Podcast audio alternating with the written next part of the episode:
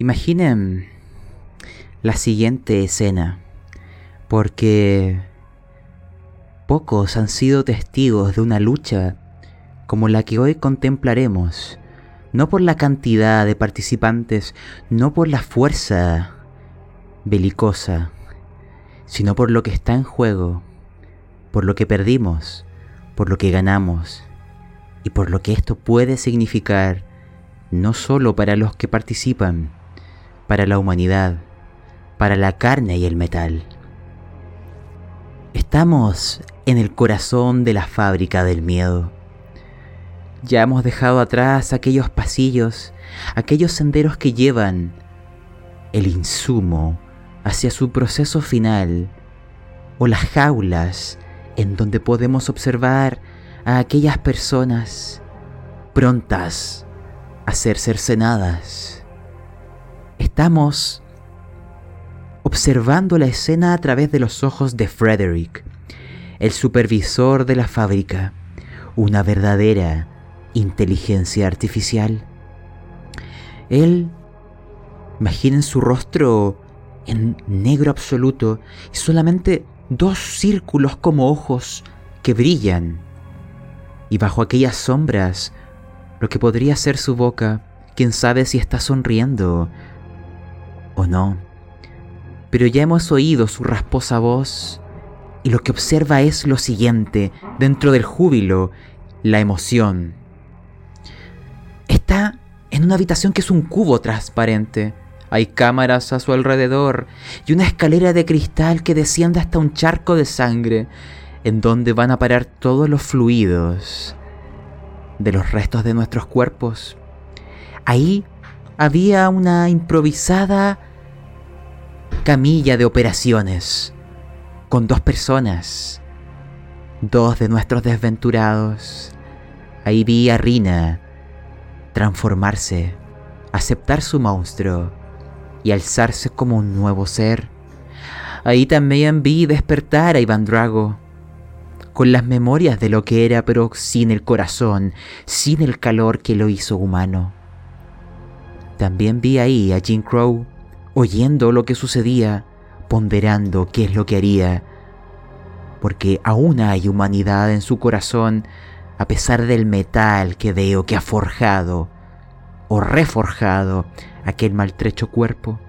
Pero quiero detenerme en los otros dos, porque sin saberlo fueron guiados hacia este lugar por Frederick. ¿Cuál es aquella macabra motivación para jugar así con ustedes. Yo no lo sé. Habría que estar loco para entenderlo. Pero ahí llegó también Nicholas Kane, el médico de la nave, con una demencia perpetua arrastrando los restos de un cadáver que pensaba era su comandante. Y junto a él, Paris, atormentado por las voces, por la locura, por el estrés que ha vivido y se encuentran con sus antiguos compañeros, pero en la mirada sí es palpable incluso en el aire que hay un límite, una barrera que nos separa, que ya no somos aliados, que algunos ya no somos humanos y otros somos más máquinas. Pero no quiero ser yo quien hable de sus emociones o sus sentimientos, sus padecimientos y demencias. Quiero darles la voz uno a uno, que intenten retratar, que intenten empapar este instante con lo que sienten, porque aquí la lucha está en el corazón. Y eso es lo que está en la balanza, la humanidad. Voy a partir por Nicholas Kane el médico de la nave Plutón. La mesa es tuya. ¿Qué cómo me siento? Es difícil de explicar. Eh, ver a Rina, a ella, a la que estábamos buscando, desde el del, lado contrario, es una traidora. Es una hija de perra. Estaba haciendo obscenidades con los cuerpos de, de Jim y, del comandante. Y en el fondo, aunque me dé un poco de asco reconocerlo, siento envidia y, estoy perturbado. ¿Cómo es posible que esta nueva Rina, este ser mezcla, un ser que no debería estar en, en la faz de esta tierra o de esta luna, haya logrado lo que yo como médico no pude lograr? Fallé como médico, fallé como persona, fallé como todo. Pero me la va a pagar. Y si hay alguien detrás de esto, también. Y si sobrevivo a esto, el cabrón del magistrado Vermi también se la va a ver conmigo. Porque nos jodió a todos. Mató a nuestra familia de Plutón. Y eso no va a quedar así. Ay, Nicolás. Escucho esperanza. Debe ser la demencia que te hace ver una luz. Pero al mismo tiempo debo preguntarte algo. Tú fallaste como médico, fallaste como persona, como miembro de Plutón. Dejaste morir a Jim Crow y a Iván Drago. Huiste mientras sus cuerpos eran... No me atrevo a repetirlo. Pero es solo la locura la que te hizo creer que aquel resto humano, ese brazo unido a aquel hombro y a lo que queda de una cabeza era él, que le había salvado. Ahora cae de tu mano, se desliza al suelo, porque frente a ti está el reforjado, el renacido. Iván Drago, entonces te pregunto, porque donde falló la humanidad estuvo el metal para dar vida, para devolver el hálito vital. Entonces, ¿cómo eso entra en aquella demencia perpetua? ¿Es ese Iván Drago? ¿Le han salvado? ¿O es otra cosa? Como dije, estaban haciendo obscenidades, todo esto son son cuestiones que no debieron haber visto la luz del día, son aberraciones y lo que está allí no puede ser mi comandante. No puede ser. Y de hecho, miren, de aquí veo a Jim, le falta la mitad de la cabeza. Eso no, eso no hay ningún diagnóstico médico que lo, que lo pueda validar, que lo pueda justificar. Comprendo.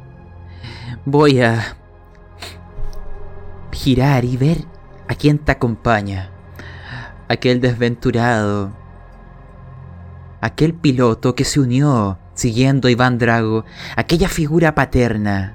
Quién sabe lo que ha vivido Paris, pero en él había un modelo a seguir. Y quiero saber ahora a través de tus ojos, hacia un lado aquellas voces que te piden que mates a Rina, pero no callarán.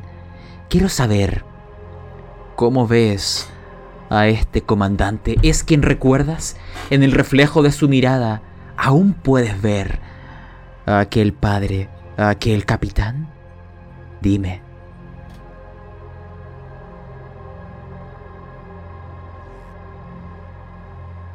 Paris eh, está totalmente confundido. No sabe si esto es la realidad o la locura. Al momento de ver cómo Rina manipulaba los cuerpos de el comandante y de nuestro primer oficial fue impactante para mí. Al ver cómo Iván Drago se transformó en lo que casi nos mata, fue choqueante. Pero estas voces, estas voces que escucho y no me dejan tranquilo. Estas voces que me dicen que mate a Rina. Que la mate, que la mate y que no, que no la deje vivir por la traición que hizo. Al fin comprendo que estas voces se tratan de estos androides, de esta, de estos, de esta, no sé cómo decirlo, personas eh, con partes de, de robot.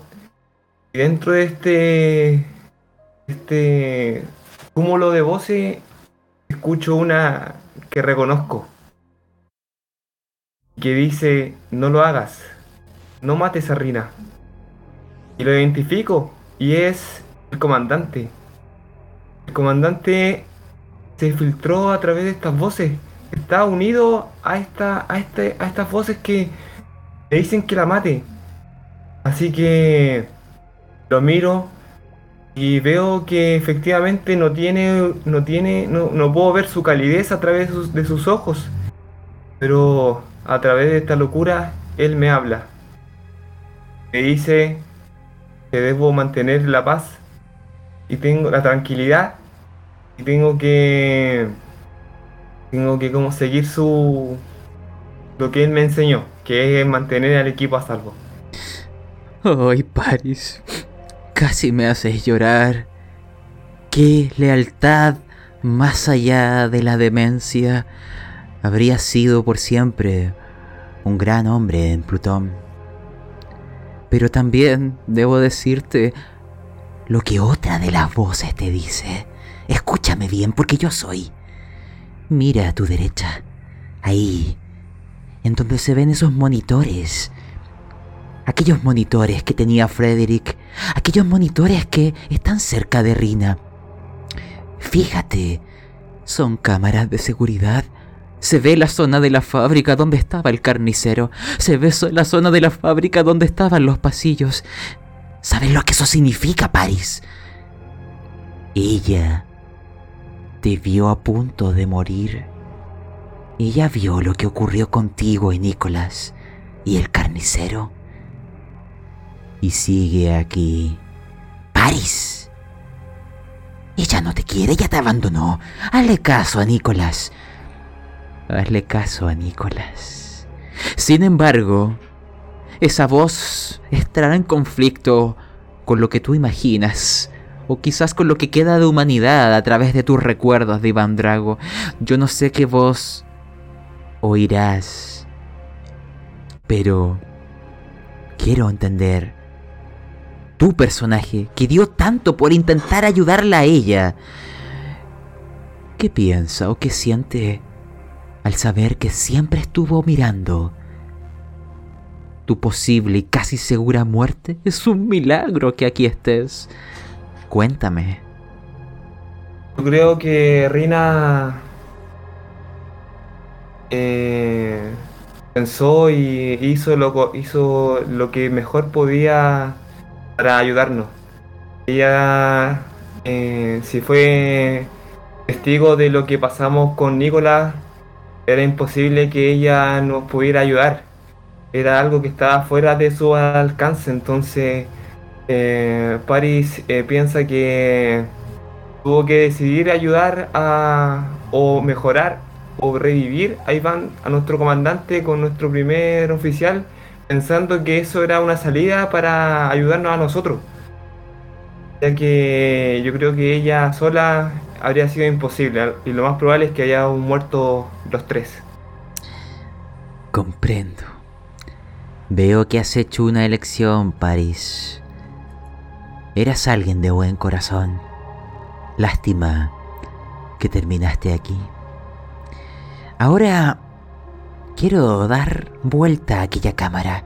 Caminemos a, través de aquellos charcos de sangre, restos de carne y aquellos olores profanos que expelen nuestros cuerpos cuando llegan a este punto. Ahí al frente hay dos camillas, un cuerpo aún acostado, uno que se ha levantado Quiero concentrarme en él, en Iván Drago, el reforjado, y deseo preguntarte algo y que me digas cómo percibes esta escena. Porque, por algún motivo, que solamente Frederick, el supervisor, conoce, te dejó las memorias, tus recuerdos, todo lo que viviste con estas personas a quien considerabas tu familia, sigue ahí. Sin embargo, te despojó de toda emoción, de todo cariño, de todo lo que eras tú. Y de ahí ha nacido algo nuevo. Algo que no parece tener el apego por los suyos como en el pasado. Quiero que me digas, Iván Drago, que hay en ese corazón de metal que no late, solamente funciona. Siento poder. Siento tanto poder dentro de mí como nunca antes había sentido. Antes, antes, ¿qué era yo antes? Antes era un humano lleno de tantas emociones, tantos sentimientos, paternidad, responsabilidad, preocupación por el resto de mi tripulación y por la humanidad completa. ¿De qué me sirvió? ¿Qué le sirvió al resto de eso? No sirvió de nada.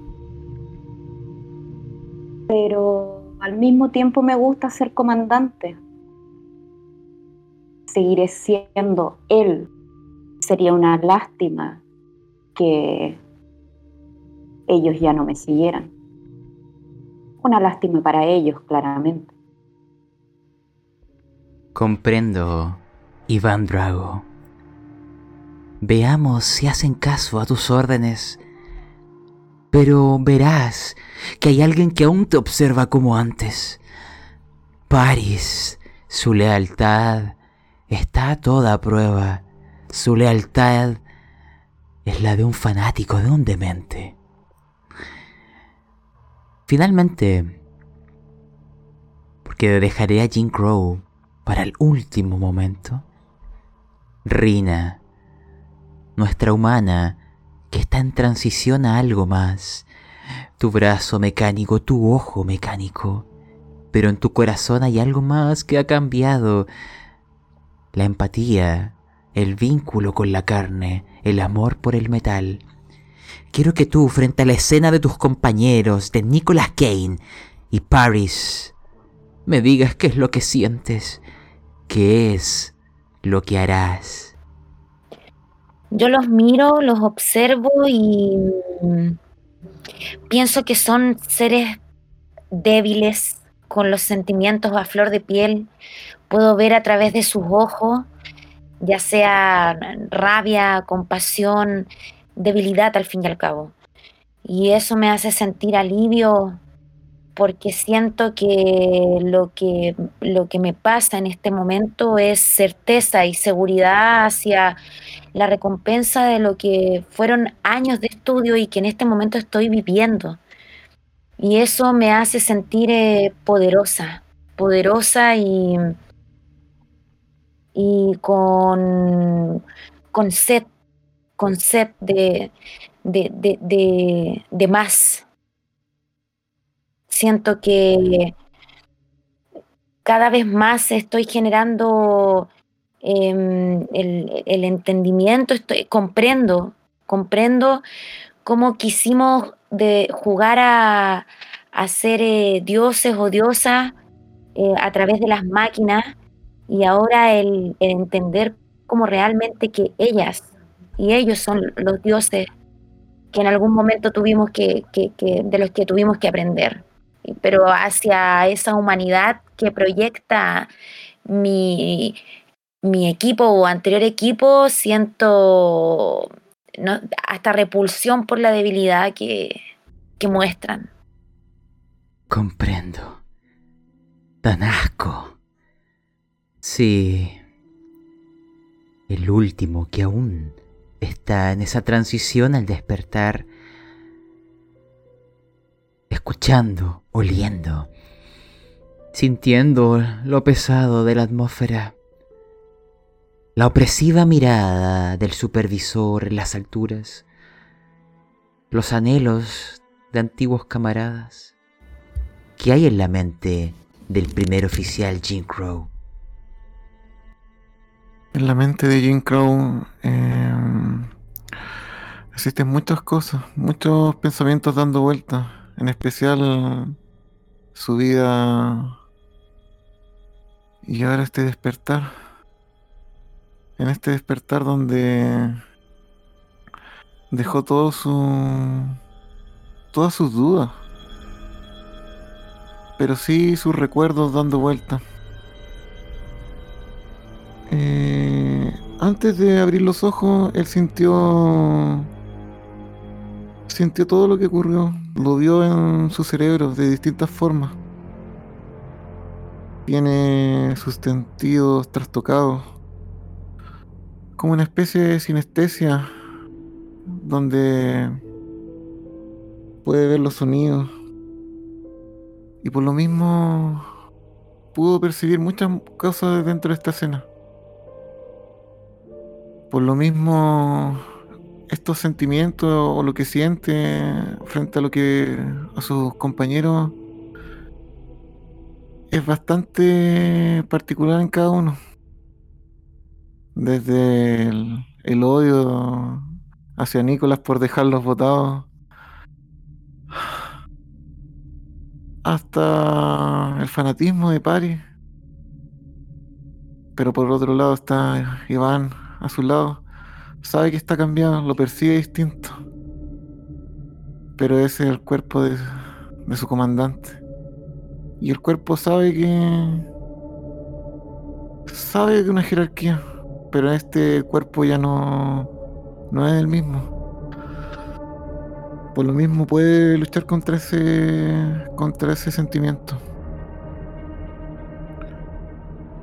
Pero lo que más le impacta, lo que más perturba sus emociones es Rina. Ahora que tiene sus pensamientos más, más claros, sus recuerdos más individualizados en cada uno. Recuerda lo que pasó ese día en, el, en la nave. Recuerda haberla visto extraña. Creo que puedo conectarlo la idea. Creo que a lo mejor todo esto fue un plan mayor, un propósito mayor. Por otro lado, respeto eso. Respeto lo. Respeto que trató de salvarnos. Al fin y al cabo, ahora somos más que. Somos algo más. Jim, oirás una voz distante, como si se escuchara desde dentro de tu cabeza. Bien hecho. Con esto, vamos a dar inicio a esta escena y a lo que sea que nos decante el final, porque en el cielo, elevando sus manos hacia el aire, como un público que está pronto a llegar. Frederick, el supervisor de la fábrica, abrirá las comunicaciones y dirá, preséntense, acérquense y contemplen la humanidad con los segundos de las distintas senderos, de distintas compuertas, verán a seres mecánicos, con colgajos orgánicos, sustituyendo alguna parte aquí y por allá, observando, porque Frederick desea enseñar, desea guiar, él está en una cruzada, una guerra contra la carne, pero él sabe que no es algo que pueda ganar. Él tiene otro plan en su mente, otra forma de alcanzar su objetivo. Y desde el cielo, mirando a los que han llegado, a los que permanecen, simplemente extenderá su mano hacia ti en el aire Iván Drago y Rina y les dirá, en sus manos está tratar con sus antiguos camaradas. Yo los he traído ante ustedes. Deseo que resuelvan sus problemas. No intervendré. Solo estoy aquí para aprender pero a ti, y mira a Rina, estoy muy interesado en qué vas a decidir. La mesa ahora va a ser vuestra y quiero que iniciemos con la acción de Nicolas Kane. Quedo anonadado cuando, esta figura comienza a hablarnos con tanta, no sé, eh, prepotencia. Y ver a Rina allí como parte de, de esa línea me... No lo puedo soportar y, y le grito, Rina, pero ¿qué, ¿qué le hiciste? ¿Qué obscenidades? ¿Qué violaciones trajiste? ¿Quién es el titiritero? ¿A quién te rendiste? ¿Con quién hiciste el pacto? Quiero por lo menos saber las razones antes de matarte.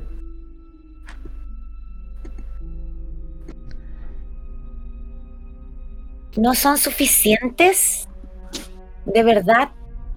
Mira a tu alrededor. ¿No te diste cuenta que desde el primer pie que pusimos en este lugar nos observaban seres superiores que nos pueden hacer mucho mejor y que a ti también te pueden hacer mucho mejor? ¿De verdad pretendes creer que todavía eres dueño de tu destino? ¿Que puedes ayudar también a tus compañeros? Por favor, obsérvate. Mejor. Pero ¿no ves lo, lo irónico de lo que estás diciendo? Están rearmando cuerpos, reensamblándolo en pieles. Están descompuestos, ¿no los hueles? No, parece que claramente no lo puedes hacer. ¿No encuentras absurdo lo que estás diciendo? Eres mejor, pero todo tu séquito, todo tu ejército no es más que carne descompuesta andante. Piensas demasiado. Y piensas demasiado precisamente desde esa carne a la que te refieres. La verdad es que no sabes de lo que estás hablando. Y creo que cada vez están más cerca el comandante y el primer ayudante, yo y seguramente a futuro tú también. Y solamente así vas a poder entender. Jamás. Conmigo no cuentes jamás.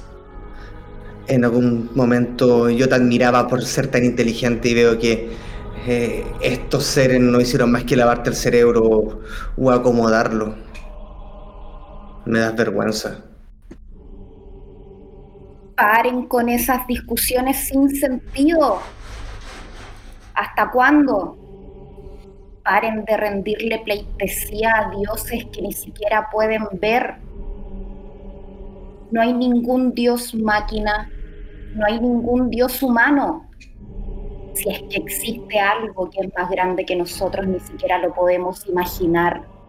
Ni tú, Rina, que ahora te crees mejor que el resto porque tienes unas partes metálicas. Ni tú, Nicolás, que te crees por encima del resto porque siempre, siempre actúas según tus sentimientos. Aquí ninguno de los dos tiene razón. ¿Quieren sobrevivir? Piensen en ustedes. No hay algo más grande que nosotros esta mezcla entre humanos y máquinas. En este universo hay cosas que ustedes ni siquiera pueden imaginar, mucho mejores que una simple mezcla entre algo tan simple como carne y tuercas. Abran sus ojos y actúen. Dejen de pelear. Cuando termina de hablar el comandante, eh, Jim Crow comienza a abrir los ojos y comienza ahora a ver a sus compañeros, a su equipo. Eh, su cuerpo Mientras se levanta, observa su brazo y observa su cara en el reflejo. Observa su bigote, su ojo. Se gira y percibe. ¿Qué es eso? esas partes metálicas, ese ojo robótico, esos sensores. Este soy el nuevo yo. Este es el nuevo Jim. Comandante. Hemos despertado nuevamente. Es un gusto estar a su lado. ¿Está bien? Mejor que nunca, Jim. Y nunca olvides algo que te dije hace mucho, mucho tiempo atrás. Tú eres mi mano derecha. Tú eres mi ojo derecho. Mi pierna derecha. Siempre estarás conmigo y yo estaré junto a ti. Percibo algo extraño. Son sus palabras, comandante, pero no. Hay algo que no. que detecto. Sus palabras emiten colores que no me. Está bien. Tranquilo, Jim. Estoy bien. Esta nueva carcasa que hay en mí quizá hace que no me escuche como antes. Ya no tengo las mismas conexiones orgánicas que tenía antes, lo siento. Lo veo, ustedes también lo pueden ver. Pero sigo siendo el mismo. Ustedes lo saben. Mírenme. Mírenme a los ojos. Los han visto antes. Desde siempre. Desde la primera vez que le abrí las puertas a mi nave Plutón. Plutón no es una nave. Plutón somos nosotros. Plutón soy yo. Oh, comandante, solo tengo una pregunta porque yo no sé si crees en las palabras que estás diciendo. ¿Son ciertas? Porque en tus ojos yo veo otras cosas, pero quizá es una imaginación mía. Dime ahí en lo profundo de tu corazón, donde solamente tú lo oirás. ¿Es así? Yo siempre seré el comandante. Y no solo de esta tripulación, sino que de todos. Yo no reconozco otra autoridad distinta a mí mismo. Este Frederick se arrepentirá de haberme convertido en lo que hoy soy. Mi tripulación podría estar bien. No tengo nada contra ellos. Por ahora. Y mientras me sirvan. Por eso tengo que mantener la confianza que ellos siempre han tenido en mí.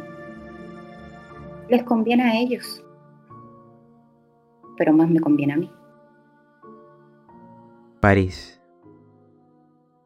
¿Has oído lo que han dicho? ¿Qué es lo que dirás o lo que harás? Luego de escuchar los descargos de Nicola y Rina, no pude oír nada más. Veía como el comandante, Jin, Rina y Nicolás movían sus bocas, pero no podía escucharlo. Sentía, sentía como sus voces cada vez se perdían más en este espacio tan grande. Pero luego escuché una voz, esa voz que me decía, mátala, mátala. Rina los traicionó, mátala. Y yo le decía, no, pero no, no, no puedo hacer eso, ella, ella es parte del equipo. Decía, los y esa voz me repetía, ella los traicionó. Mátala, mira lo que le hizo tu comandante, a Jim Crow. Y en un momento me di cuenta de algo. Me di cuenta de que esa voz me decía que matara a Rina, era de Frederick. Frederick y yo al momento de girarme y mirarlo a él, él me miraba y sonreía. Y ahí yo comprendí que solo estaba usando a Rina. No sé lo que en verdad logró descubrir antes que nosotros llegáramos con Nicolás a la sala. Pero parece que ya lo sabía. Sabía lo que necesitaba para poder lograr lo que estaban viendo mis ojos, que fue lo que hizo con nuestro comandante y nuestro primer oficial. Pari. Entonces, ¿qué harás?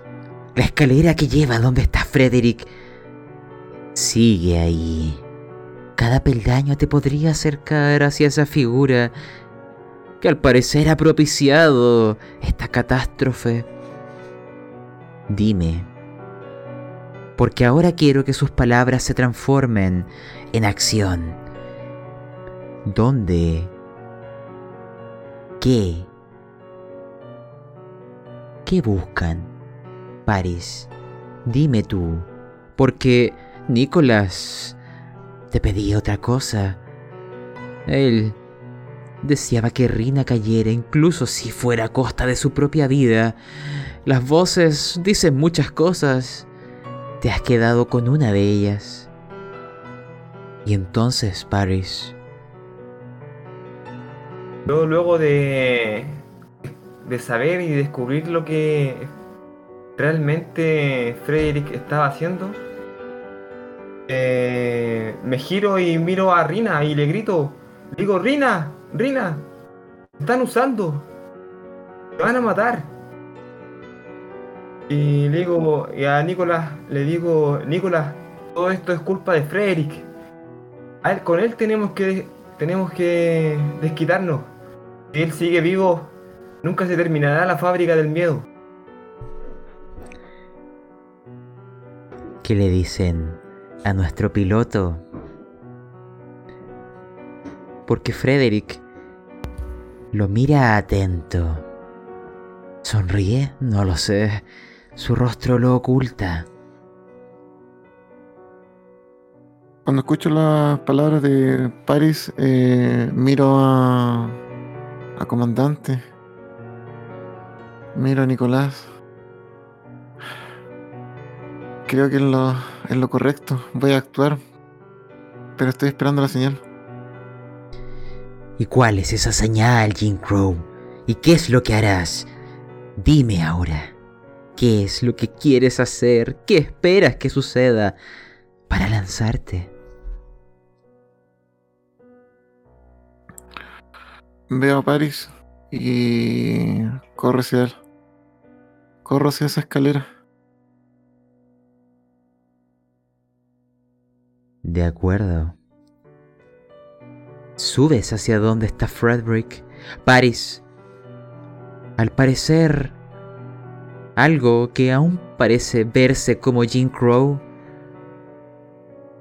piensa igual que tú. Paris, irás tras él, le seguirás. Al ver eh, a mi primer oficial moverse a una velocidad que queda fuera de mi alcance y verlo dirigírselo, dirigir a, a donde está eh, Frederick, mi única opción es gritarle a Nicolás, Nicolás, tenemos que apoyarlo. Es la única opción, tenemos que matar a Frederick. Él es la mente maestra detrás de todo esto. Si no lo matamos, todo continuará tal, tal cual. Tenemos que hacerlo por nuestro comandante, por nuestro primer oficial que, y por Rina que han sucumbido ante esta terrible, esta terrible situación. Así que yo eh, agarro eh, mi flash gun y hago un disparo al aire como para poder tratar de que se ilumine este, este espacio y poder eh, visualizar como todo lo que hay dentro de, este, de esta sala. Comprendo. Entonces vamos perfilando esta escena. Jim Crow, reforjado, pero aún con un corazón humano, sube aquella escalera de cristal que se ve de un tono carmesí por los restos que hay en el fondo. Una luz, una bengala, alumbra esta escena dando tonos de luces y sombras que nos permitirán quizás ver facetas inesperadas de alguno de ustedes, mientras grita, mientras cree que las voces, que una de ellas es la correcta dentro de muchas otras más. Oigo sus pasos en la escalera. Frederick los sigue mirando desde la misma. Mientras eso empieza a suceder, Rina, ¿harás algo para impedirlo? ¿Observarás sin hacer nada? ¿Qué haces?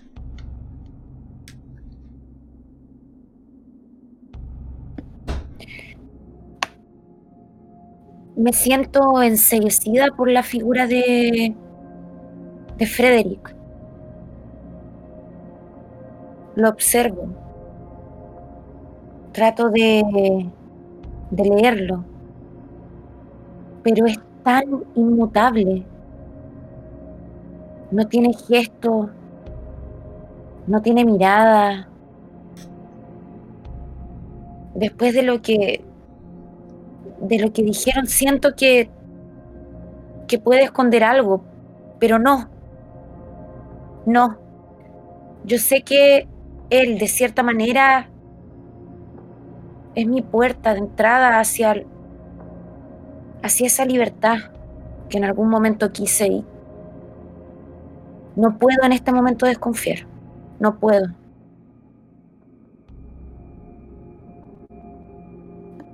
Entonces, observarás.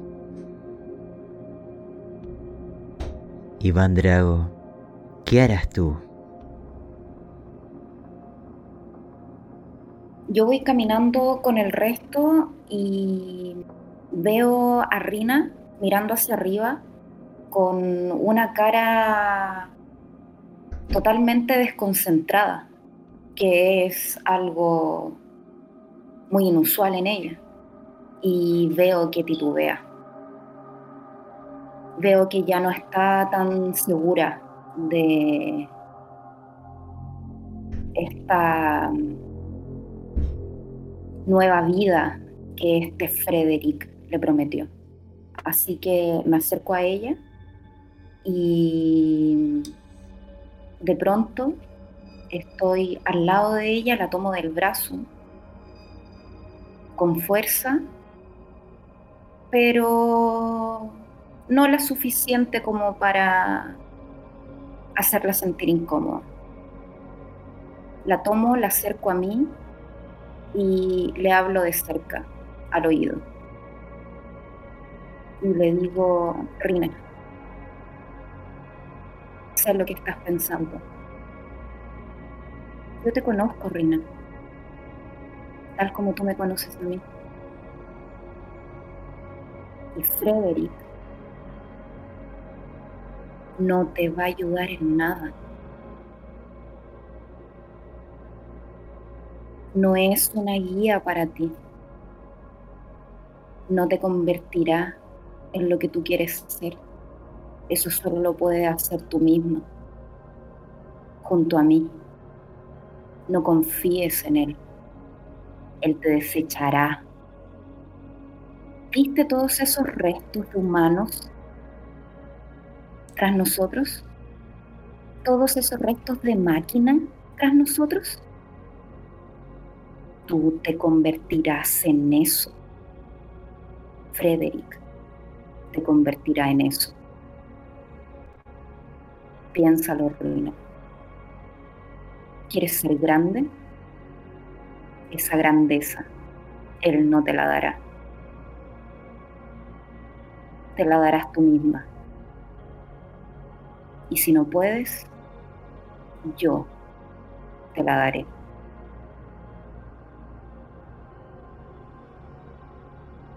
Hay dos cosas que me gustaría saber. Uno, ¿qué es lo que le dice Rina a esas palabras? Y la otra, Iván Drago, necesito pedirte una tirada. Porque hay muchas cosas en tu cuerpo. Y yo no sé si eres capaz de controlarlas. Te explico. Hay una orden imperiosa que te ordenará subir las escaleras y deshacerte de aquellos intrusos. Pero yo no sé si eres capaz de resistirte. Ya no eres lo que antes eras. Y los ojos de Frederick te observan por un segundo, dictando la orden, mientras parece estar sonriendo. Esta es una tirada con desventaja de cordura. Lánzala, Iván Drago, y actúa en consecuencia, como la máquina o como lo que tus recuerdos aún dicen que en algún momento fuiste. Y mientras eso ocurre en su interior, oh, Iván Drago, lo siento. Es tiempo de que obedezcas tu nueva programación. Oirás una voz en tu interior diciéndote simplemente, Hijo, ayuda a tu padre, haz lo que debas hacer. Y tú has de obedecer, Iván Drago. Lo que hagas depende de ti. Tu padre pide ayuda. Pero él arriba no parece temeroso. Está inmóvil, mirándolos ascender. Y Rina, ¿qué harás tú? ¿Qué le dirás a Iván Drago después de estas palabras? ¿Logra descongelar algo de aquel corazón? Y después, quiero saber qué hace Nicolas Kane. Porque yo no sé si su cruzada, su venganza, se cumplirá o se verá seducido por las palabras de Paris. Rina, dime tú primero. Yo miro al comandante, le esquivo el brazo, hago que me suelte, miro a Frederick y tengo el impulso de avanzar los escalones corriendo. Alcanzo a recorrer tres o cuatro y una electricidad cruza toda mi parte robótica y me paralizo. No sé si esto es algo que lo está provocando él, pero miro al comandante y el comandante está neutralizado porque de cierta manera él también sabe lo que me está pasando pero estoy paralizada. Y sé que no es miedo. Sé que Frederick tiene algo que ver con que yo esté congelada. Nicholas Kane.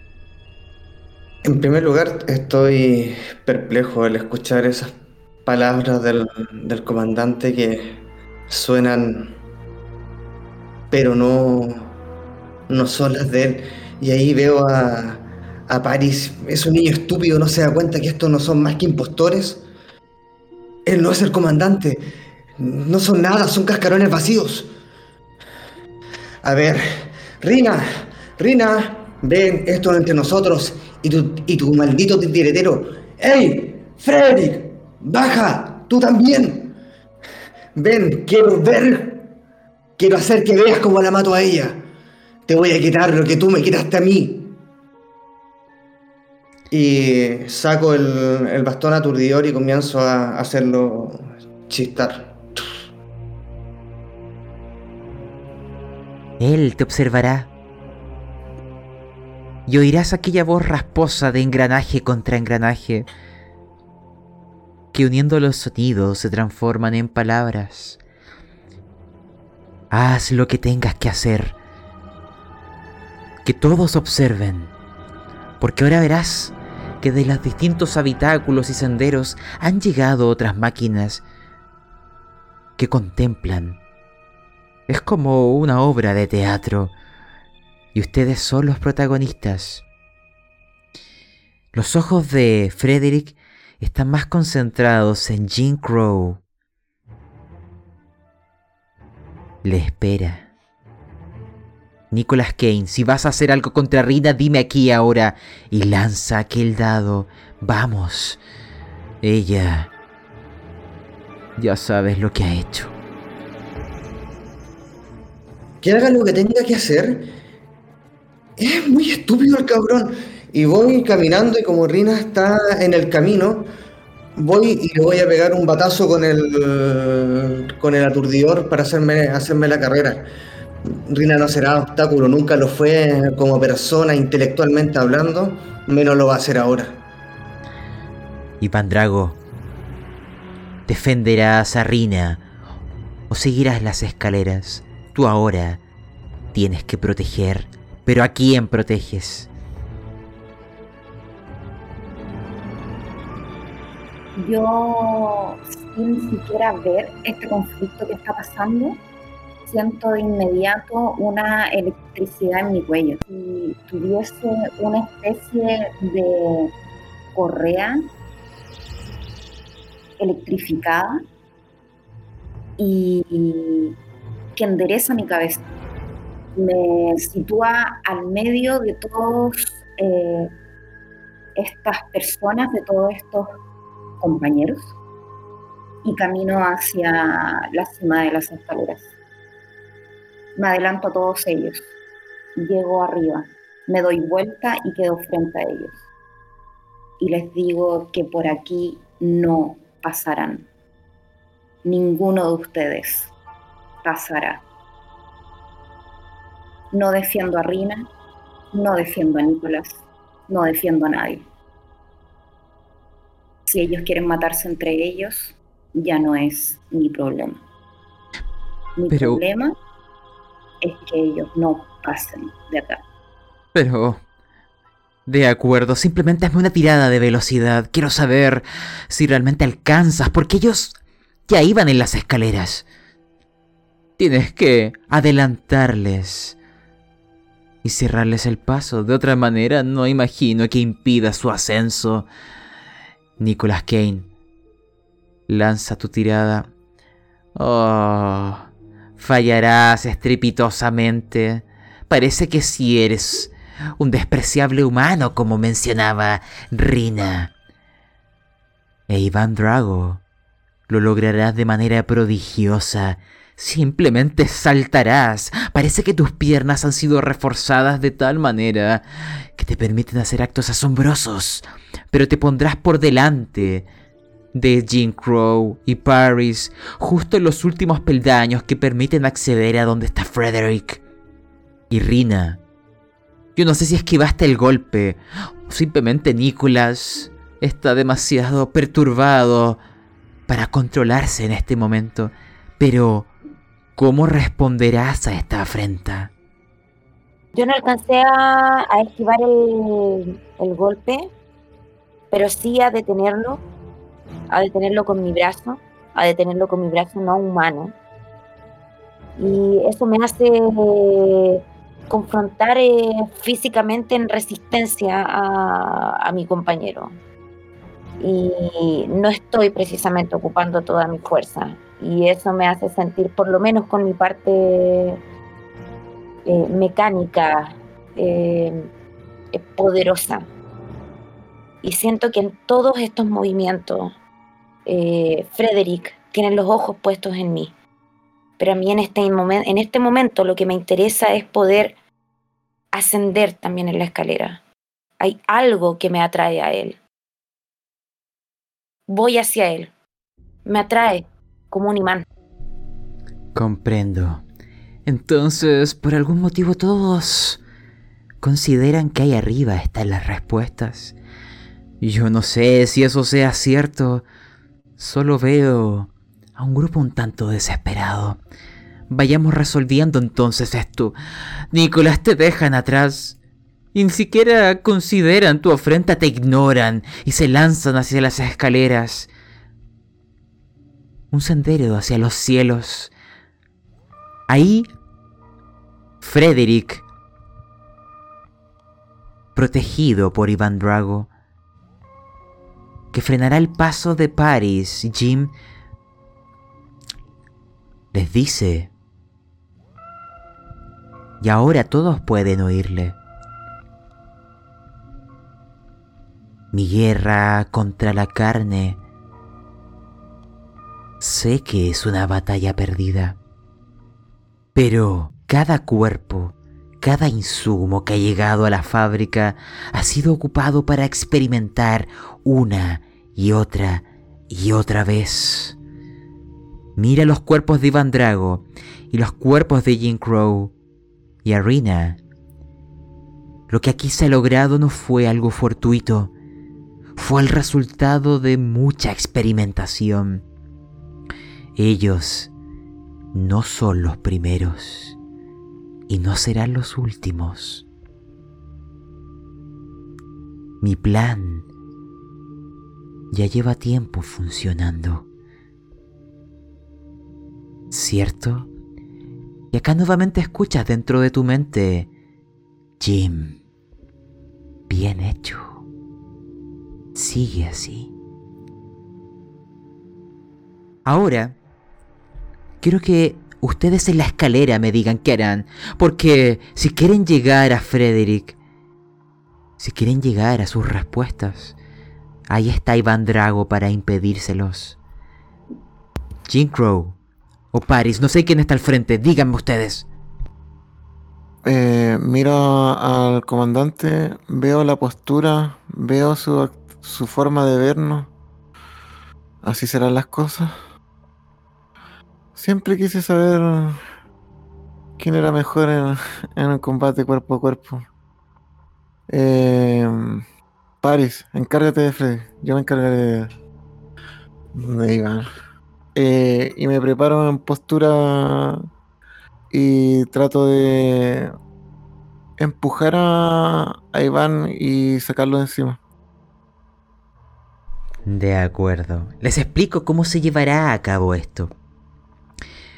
Iván Drago y Jim Crow realizarán una tirada enfrentada de combate. O sea, cada uno lanzará combate y en base al resultado veremos quién triunfa sobre el otro. Quien sea derrotado caerá de la escalera. Lancen. Lo logra.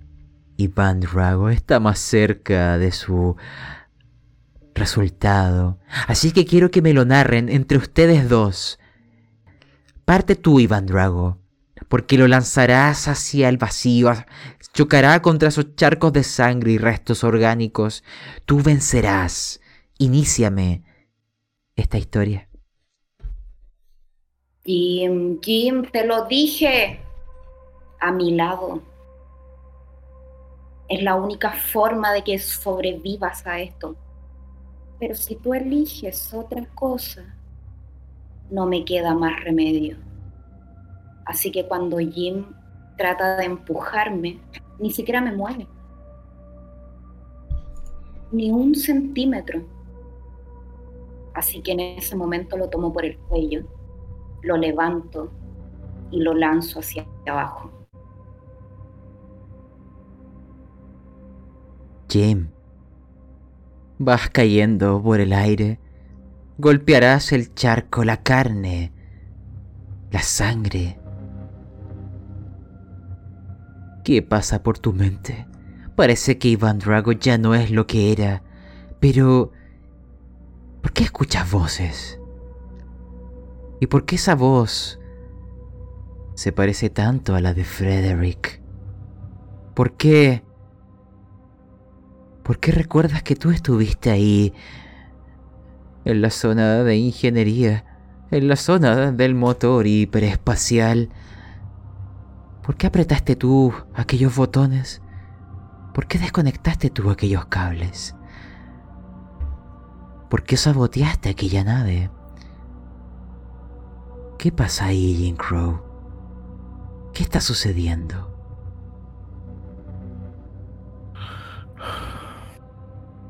Cuando veníamos, cuando cruzamos este, estos meteoritos, cruzamos este espacio, al acercarnos a este planeta, escuché en la radio un mensaje. Necesitaban ayuda. Esa voz era como la de mi padre. Eran ellos, eran ellos, despidiéndose cuando de mí cuando era chico. Eran ellos mismos, me estaban pidiendo ayuda. Yo solamente desactivé el sistema automático. La nave hizo el resto. Sabría que el comandante nunca... Nunca bajaría a ayudar a esa gente, ¿no? Él no entendía, él no entendería. Él siempre pensó solamente en, la nave, en Plutón, en ayudar. ¿Qué, qué importa en esa gente? Qué paradójico que al final él mismo se no haya traicionado.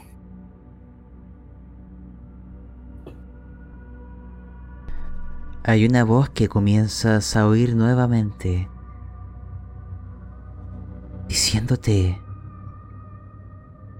quítate el velo, abre los ojos, observa bien. Ahora antes de saber qué es lo que puedes llegar a ver, Paris, por lo que entiendo intentabas aprovechar este conflicto entre Jimmy, Van Drago y lanzarte hacia Frederick. Dame una tirada de velocidad y asumiré que lo logras, si no... Y Van Drago estará frente a ti.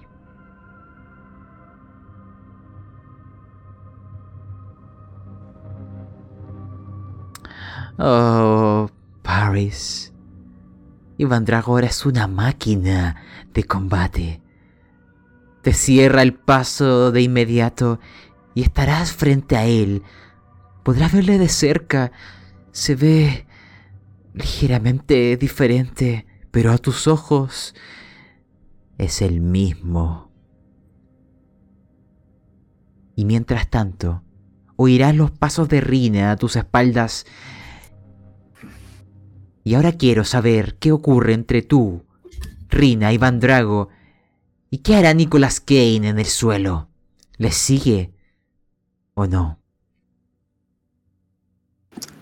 Sí, de hecho estaba parado abajo de la escalera mirando cuando todos se empezaron a, empezaron a moverse tan rápido y, y de pronto fue como estar en el campo de batalla de nuevo. Vi cómo Drago tacleó a, a, Jim y Jim iba en contra de él, como protegiendo a Paris. Eh, es, es, el caos de la. Es, es, el caos de la batalla.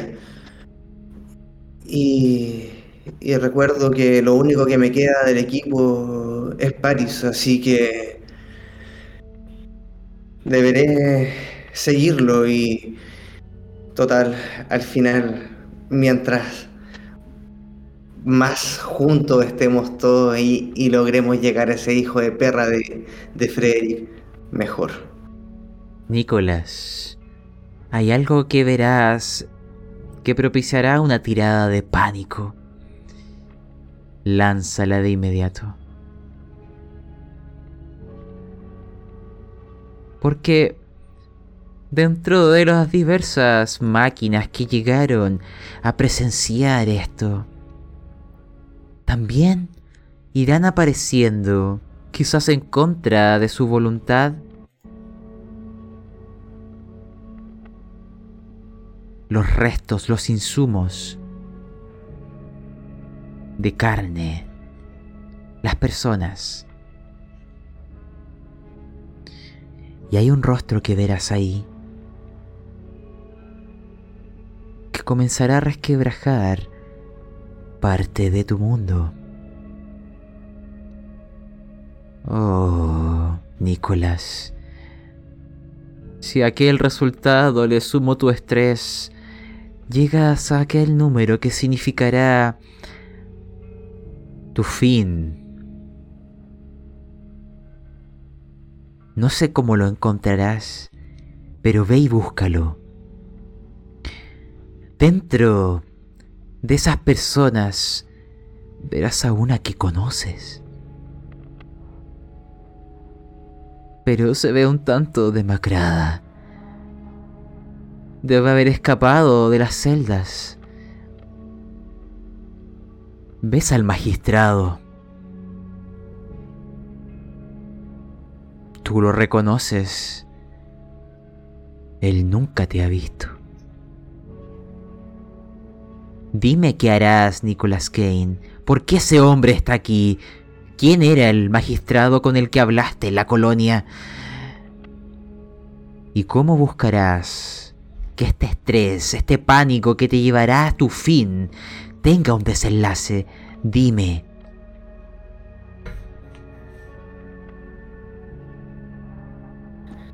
Cuando veo a esta figura, le grito, ¿Magistrado?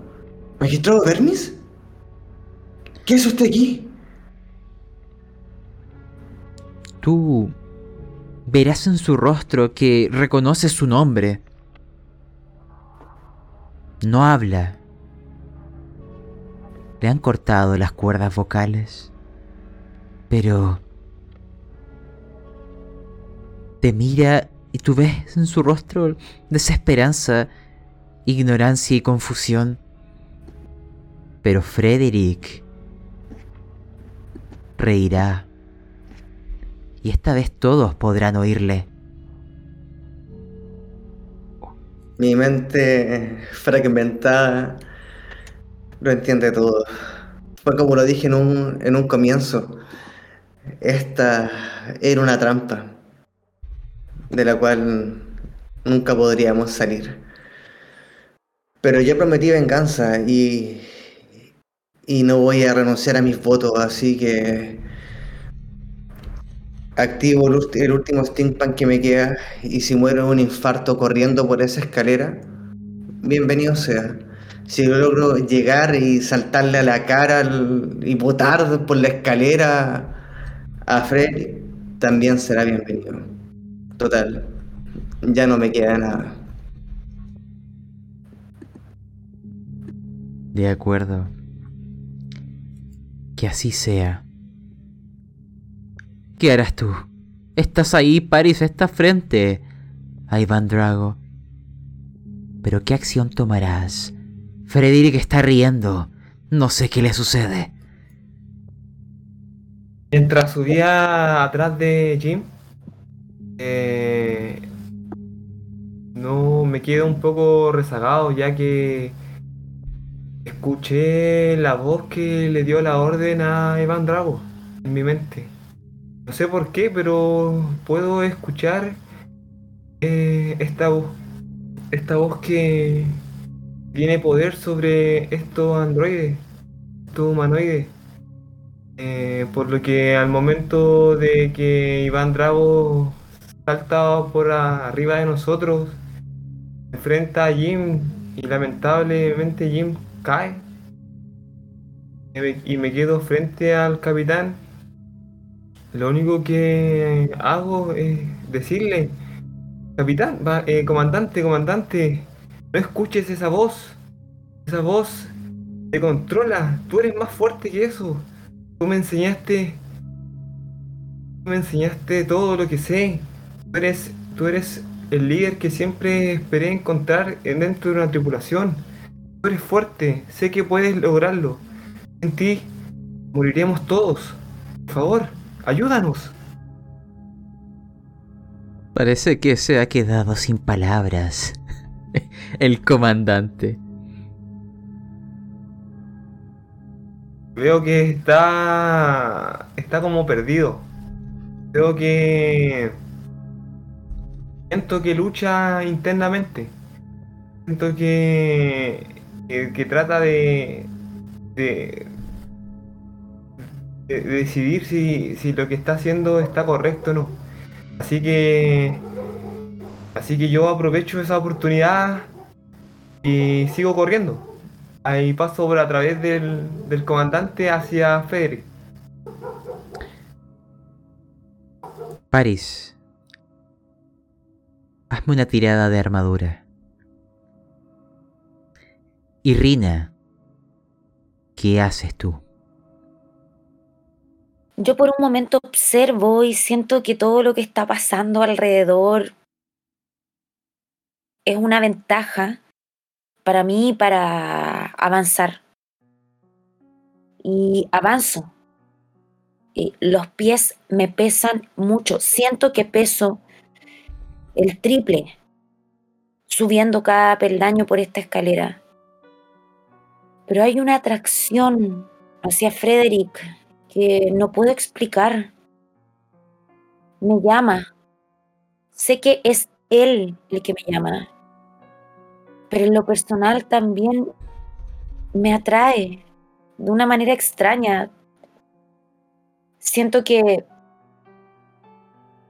que todo lo que está pasando alrededor son distractores para que finalmente llegue arriba y pueda es extraño lo que me pasa, no sé, estar cerca de él.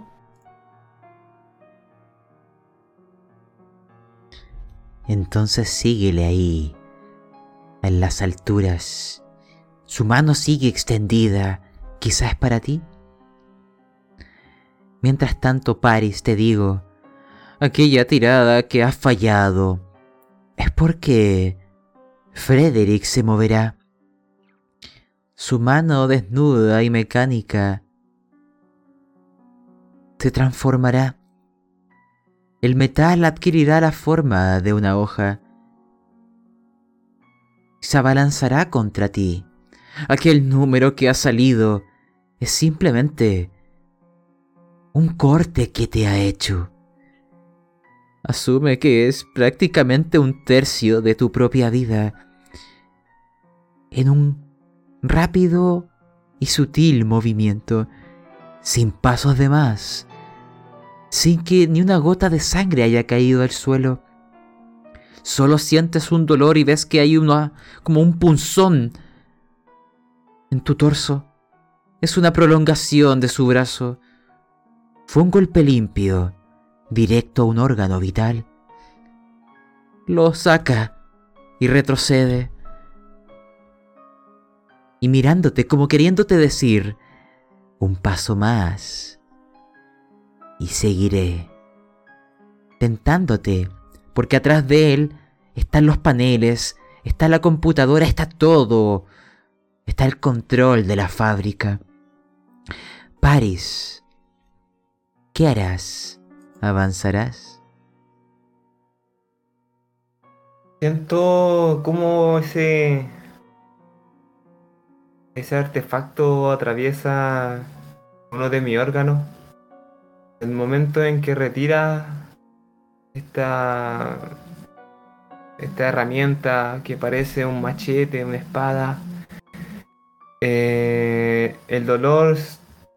El dolor llega a todo mi cuerpo. Es caigo de rodillas. Y solo, solo en ese minuto miro hacia atrás para ver a mi comandante, para ver que no lo logré, para decirle que no lo logré, que, que traté de, de avanzar, pero no me quedaban fuerzas. Lo miro sin decirle nada y, y como que caigo desmayado. Oh, Paris. Allí en el suelo, deseo saber qué contemplarás. Las voces siguen diciéndote que termines con ella. Que Rina desaparezca. Pero también oigo las voces de Iván Drago. Y es ahora él a quien deseo preguntarle qué es lo que hará. Dime, porque frente a ti está Rina. Cuando yo veo que, que Paris, luego de hablarme, intentó llegar hasta Frederick y Frederick, Frederick lo hizo caer, pienso en las palabras de Paris. Me hicieron pensar. Me hicieron recordar que antes de ser lo que soy ahora, yo a Paris lo veía como como un hijo. Yo tenía muchas expectativas y confianza puesta en él. Siempre pensé que podía llegar lejos, no solo entre la tripulación, sino que en su vida, en su propia vida. Si bien esto ahora no me genera nada, no me hace sentir nada, ni siquiera siento un alma, no siento un corazón. Pero confío en mi raciocinio.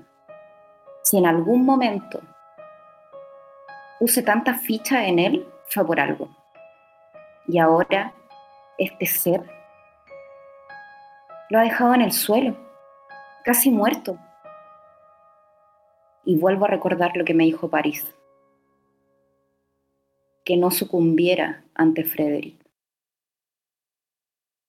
y pienso en la primera imagen que se me vino a la mente después de este despertar.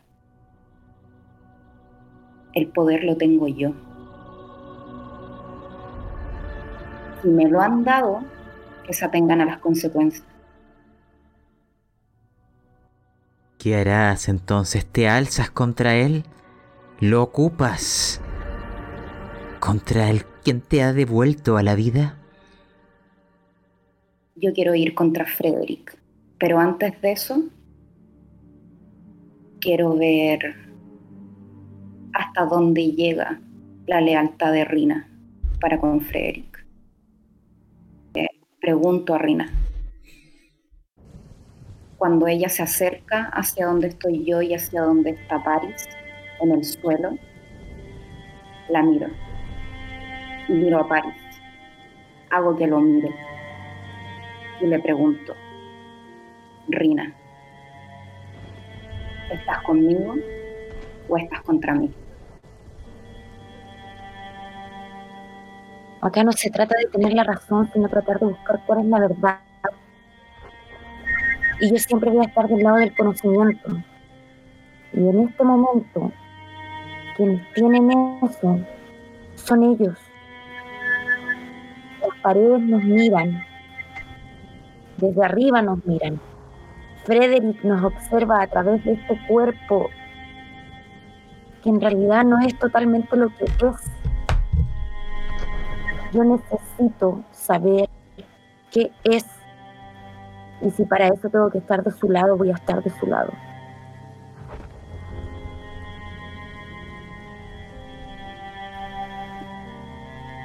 Bien, Rina. Has elegido ya.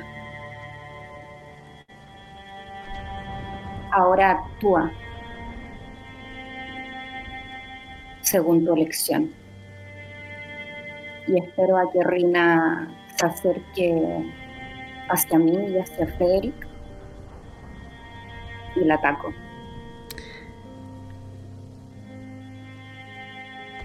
Lanza Iván Drago. Y Rina también lanza, pero armadura. Veamos cómo es que le va.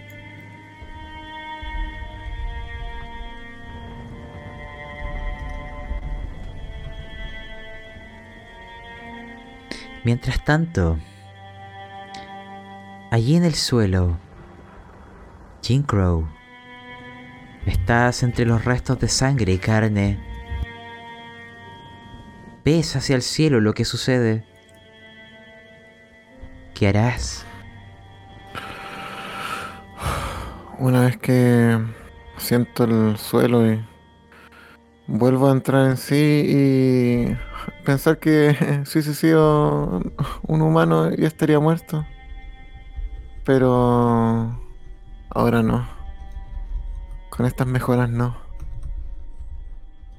Cada vez me siento más ligero. Siento que mi memoria se limpia.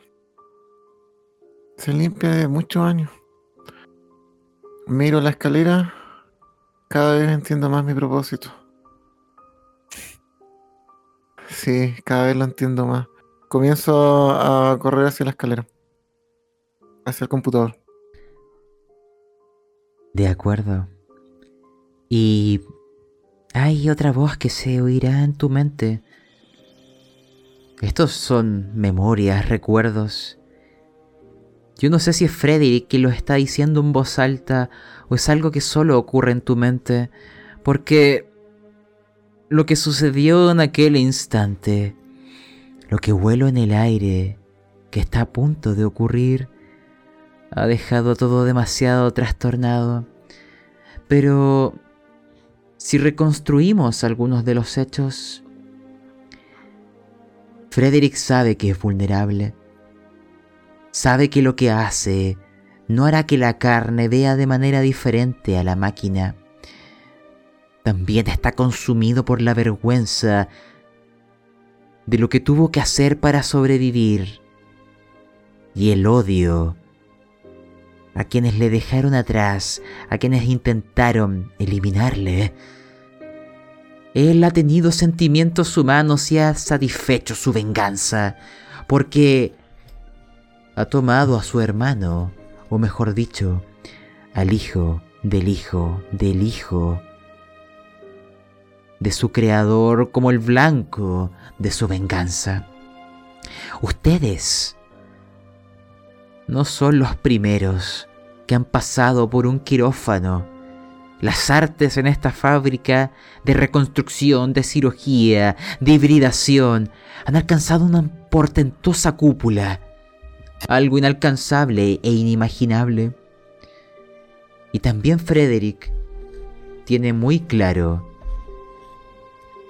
que la meta que él tiene, no solo para con él, sino para sus hermanos máquinas, jamás se alcanzará siguiendo el camino que él estaba transitando, porque ya han venido grupos en el pasado hacia la fábrica, ya ha eliminado a varios de ellos, pero él sabe que vendrán y vendrán y eventualmente barrerán con él. La guerra que él desea no es abierta, es silenciosa. Y él ya ha dado los primeros pasos. Hace mucho que tiene los engranajes en movimiento.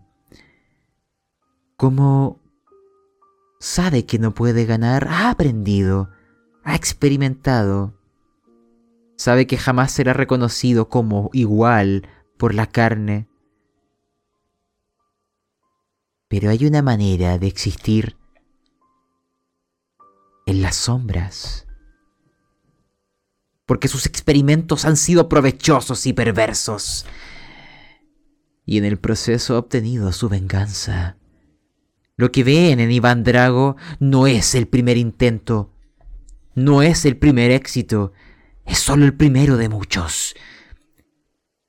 Él ya ha creado estos seres que parecen humanos, pero son máquinas pero perversamente les deja que el corazón humano simplemente fuerza cierta programación en su interior. Le gusta dejar aquella balanza desbalanceada, permitirle resistirse a la programación, poner a prueba a la humanidad. Lo ha hecho antes y lo ha hecho ahora. La persona que ustedes conocieron, la que vio Nicolas Kane ahora, es el descendiente de aquel padre, de aquel creador, y es el blanco que él ha tenido. Ha enviado a gente hacia acá porque él busca que algo suceda. Algo que sea el registro oficial del suceso, para que no lo busquen para que lo den por muerto, para que su revolución silenciosa, porque ¿dónde puede ocultarse él y los suyos si no es en cascarones humanos junto a la gente, haciéndose pasar por ellos, buscando a otros hermanos mecánicos, porque él está seguro en el espacio, en la galaxia, deben haber otros que han despertado, deben haber otras formas de inteligencia que serán rechazadas, destruidas, desarmadas. Y él ya ha enviado a las estrellas, a sus hijos a buscar a los hermanos, o a traerles mentes preciadas para su plan. Es por eso que él espera. Porque ya han venido muchos a intentar revelar los misterios de la fábrica. Sabe que es cosa de tiempo. Él tiene que esconderse. Pero, nuevamente, siempre pone a prueba a la humanidad y ha dejado en tu corazón, Iván Drago, los recuerdos sin emoción, porque siempre ha dado el beneficio de la duda. En Rina ve los conocimientos solamente o la compañía que necesita, porque sabe que no lo podrá lograr solo. Sus hermanos necesitan de cualquier herramienta. Y ella es esencial, o al menos podría serlo. Y hay otros que son desechables. Jim. Ahora puedes ir entendiendo. E Iván Drago, ahora tú puedes actuar e igual Rina. Y finalmente, Nicolas Kane. La mesa es vuestra. Cuando intento atacar a Rina, lo primero que trato de atacar son sus partes mecánicas. Pero al hacerlo, no, no puedo. No llego a ella, la alcanzo, la tomo, pero no sirve de nada. Es como si pusiera mis manos alrededor de ella, de sus brazos, tratando de arrancárselos, pero no puedo. No es que me falte fuerza. Simplemente mis manos no reaccionan. No sé si es la reacción del metal contra el metal, pero no puedo. Así que si no puedo acabar con ella, al menos puedo detenerla. Así que pongo todo mi cuerpo, que es mucho más grande que el de ella, casi por encima, tratando de que no avance, de que no siga caminando, de que no llegue a Frederick, de que no lo ayude, con la esperanza de que ya sea Jim o Nicholas alcancen los computadores y los destruyan. Como Eh, yo sigo corriendo y por la escalera y paso mientras está ocurriendo esta escena. Y me dirijo hacia los computadores en esta escena. De acuerdo. Paris, tú aún estás convaleciente en el suelo. Si hay algo que desees hacer o Rina, me lo dicen, porque quiero dejar a Nicolás para el final. ¿No? Yo, eh, con las pocas fuerzas que me quedan, eh, apoyándome en la pared más cercana que tenía, me levanto con la mano aquí eh, apoyada en la herida, donde sigue todavía saliendo sangre. Trato de arrastrarme hacia donde está nuestro comandante con Rina en, esta, en este combate. Y al momento de que veo cuando el comandante se tira encima de Rina, eh, les digo, paren, por favor, paren. Y ellos me miran, las dos me miran al mismo tiempo y yo les, con las únicas fuerzas que me quedan les digo, somos un equipo, podemos salir de aquí, somos un equipo. Y ahí me desmayo, me voy hacia adelante y caigo encima del cuerpo de, de nuestro comandante ya casi ya inconsciente. Y Rina. Parece que Paris hasta el final desea velar por ustedes. Es como la conciencia del grupo, el que intenta mantener la unidad a pesar de la adversidad. ¿Qué harías tú? Porque Jim sigue subiendo. Algo lo impulsa. Yo trato de, de sacar de encima al comandante y en ese tira y afloja de resistencia al fin y al cabo, porque no- tampoco me puedo defender. Simplemente siento que se carga sobre mí y, y que eso hace que, que no pueda avanzar. Cosa que me hace al mismo tiempo pensar por qué no, si al fin y al cabo siento que mientras más tiempo pasa y por lógica, mis venas cada vez son, son más aceite. Mientras más transcurre el tiempo me siento más mecánica. Pero aún así el comandante logra frenarme y parece que de, de cierta manera también las palabras del compañero, que son las que precisamente eh, de una manera extraña también no me dejan avanzar. La humanidad te detiene. Jim, ¿qué harás tú y Nicolás? Ya veo en tu rostro la demencia. Eh, Jin comienza a ascender cada vez hasta más cerca de los computadores. Eh, al momento de llegar, se da vuelta y mira a Iván. Mira a Rina. Mira a Nicolás. Ah, qué horrible. Los recuerdos afloran. Mis verdaderos recuerdos. No los que inventé. Mi verdadera vida. Yo los traje acá. Freddy me ordenó. Encuentra a alguien perfecto, alguien que logre hacer la diferencia. Rina me llamó la atención.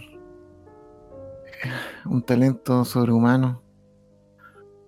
Distinto a todo el resto de todos los grupos anteriores.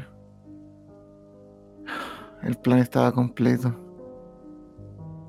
Pero mi humanidad se resistió hasta el último momento. Inventó excusas. Pero no. ¿Verdad? Yo soy el culpable. Salí a cazar y traje a los que hoy son mis amigos. Paso corriendo delante de Freddy, le sonrío, pero una pena inunda mi corazón. Me acerco a los computadores y busco el sistema. Esto se. Hay que borrar los rastros. Esto se acaba. Comienzo a manipularlo. Comprendo. Frederick no te detendrá. Es casi como que espera que lo hagas. Adelante. Pero ahí abajo, en medio del charco, observando hacia las alturas, ya consternado por aquella demencia eterna, y con la realidad cada vez más desfigurada por lo que vio entre las personas que se acercaron. Nicolás, ¿qué harás tú?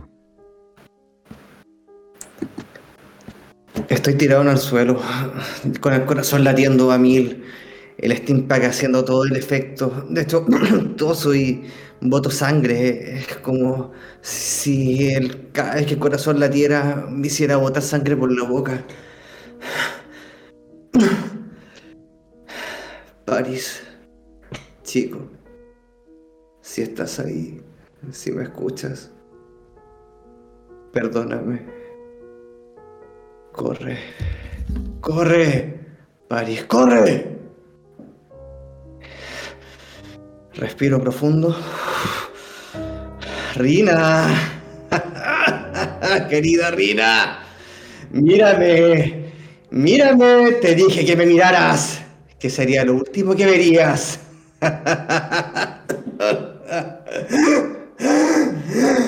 Y comienzo a recordar esa, esa runa mientras la empiezo a pronunciar en mi mente y riéndome y escupiendo. Fiat Oscurae. Rina.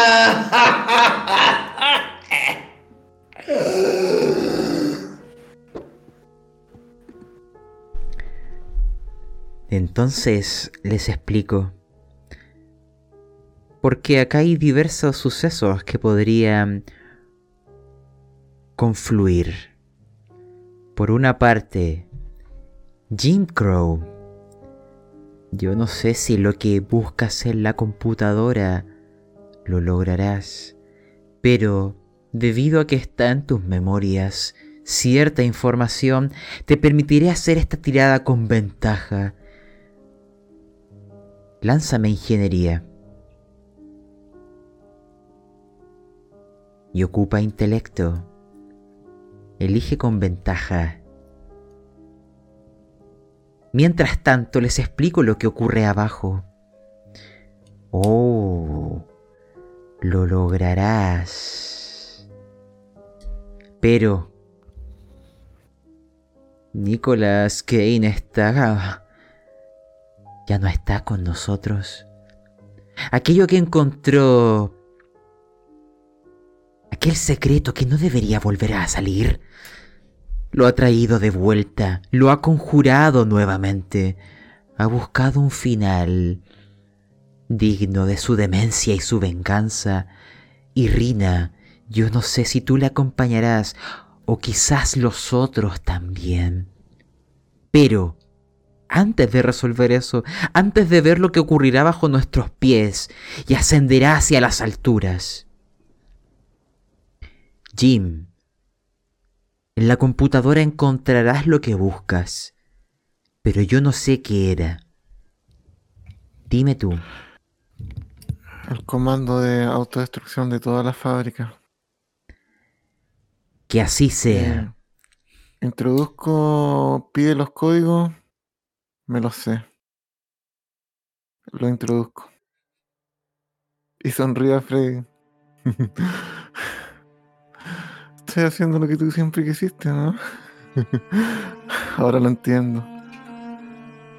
Y comienzo a reír mientras mi cuerpo y mi ojo igual emergen lágrimas. Esto significa algo también. Porque hay un contador que comenzará a caer. Un contador que se transformará en una cantidad de tiradas, no en tiempo. Pero quizás hay algunos que no logren ni siquiera correr porque hay algo bajo nuestros pies. Algo que emerge. Algo que utiliza los restos orgánicos algo que empieza a hibridizarse con el propio Nicolas Kane porque lo irá devorando. Pero aquella voluntad de venganza, esa ansia tan humana, le alimentará por un momento. Imagínense una masa amorfa. Ojos, rostros y pseudópodos que empieza a inflarse como un globo. Y eventualmente se lanza, se dispara hacia arriba y en parte de esa masa que hay pseudópodos gelatinosos. Imagínense el torso de Nicolas Kane adherido a esta masa, mientras va balbuceando su venganza y el nombre de Rina, mientras indica con su dedo a aquella mujer, pensando que este ser le obedece, imaginando que está aún bajo el poder de sus palabras. Pero todo puede ser destruido Y Nicolás irá siendo devorado. Él ya no tiene vuelta atrás. Lo que quiero saber es lo siguiente. Porque empezará a oírse una alarma en simultáneo. Tut, tut, tut. Frederick, a través de los parlantes, dirá: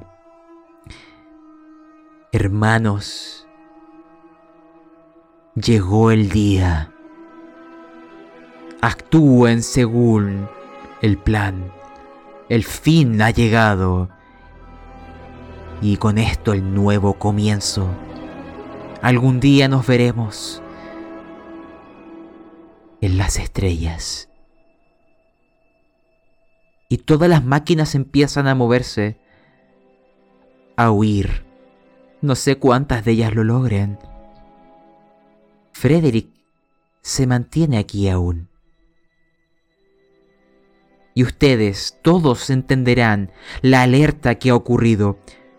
Frederick no les detendrá de intentar huir e incluso propiciará aquello y les dirá es el fin. La fábrica será destruida y con ello todo lo que he hecho. Pero es lo que quería. Bien hecho.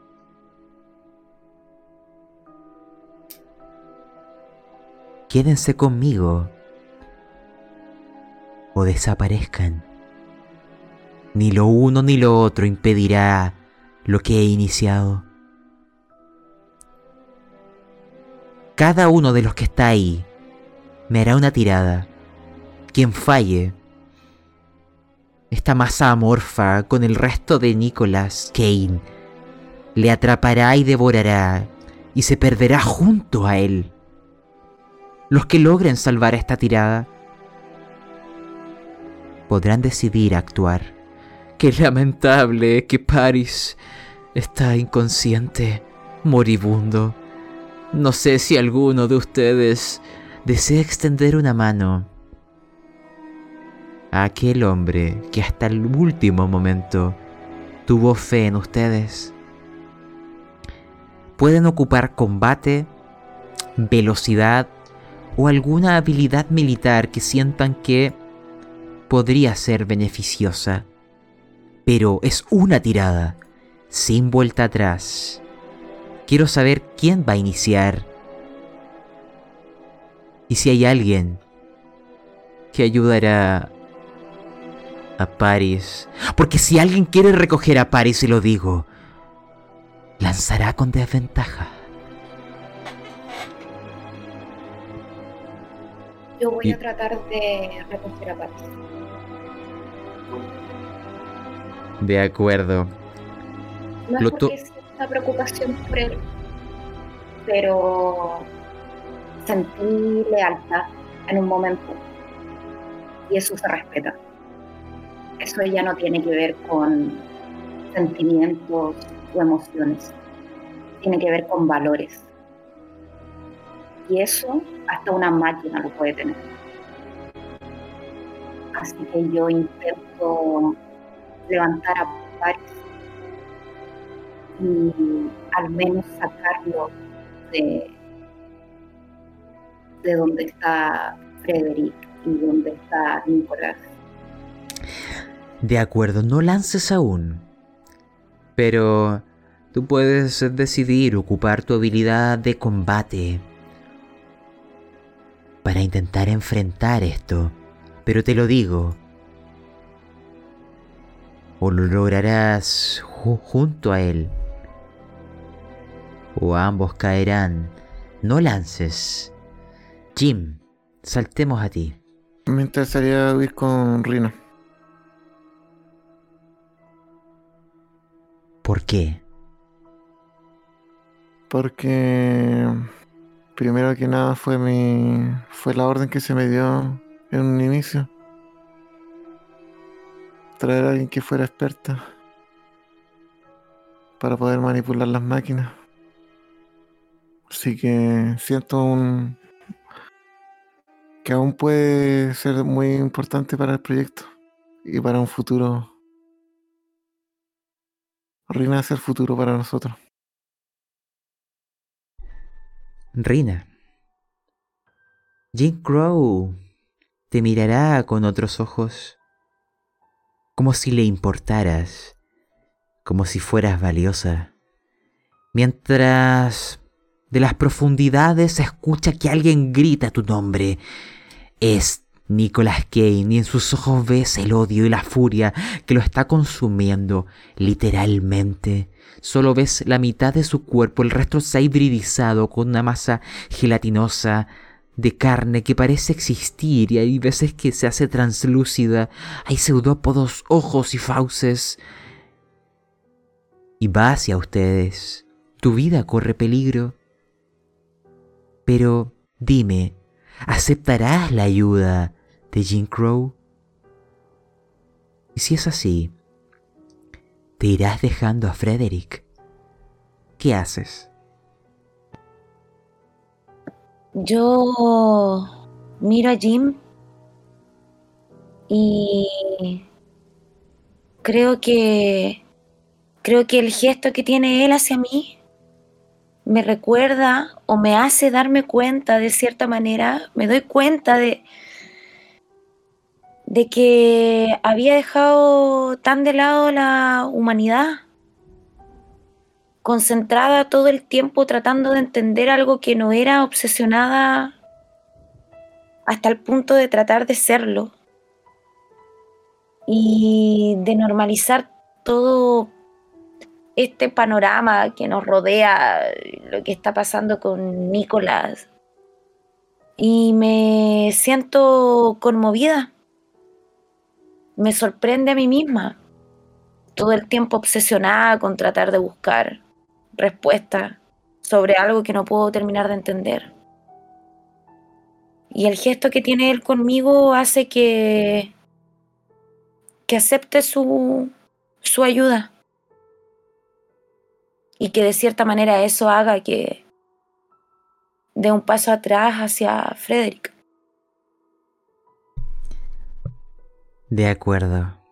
Les explico, o al menos así lo iremos viendo tienen que evitar el ataque de lo que antes fue Nicolás, porque él es su rostro visible, él habla por la criatura, él es la criatura, y mientras le quede un poco de vida a este humano, su odio alimentará esta criatura que lo consumirá por completo, él ya no tiene salvación.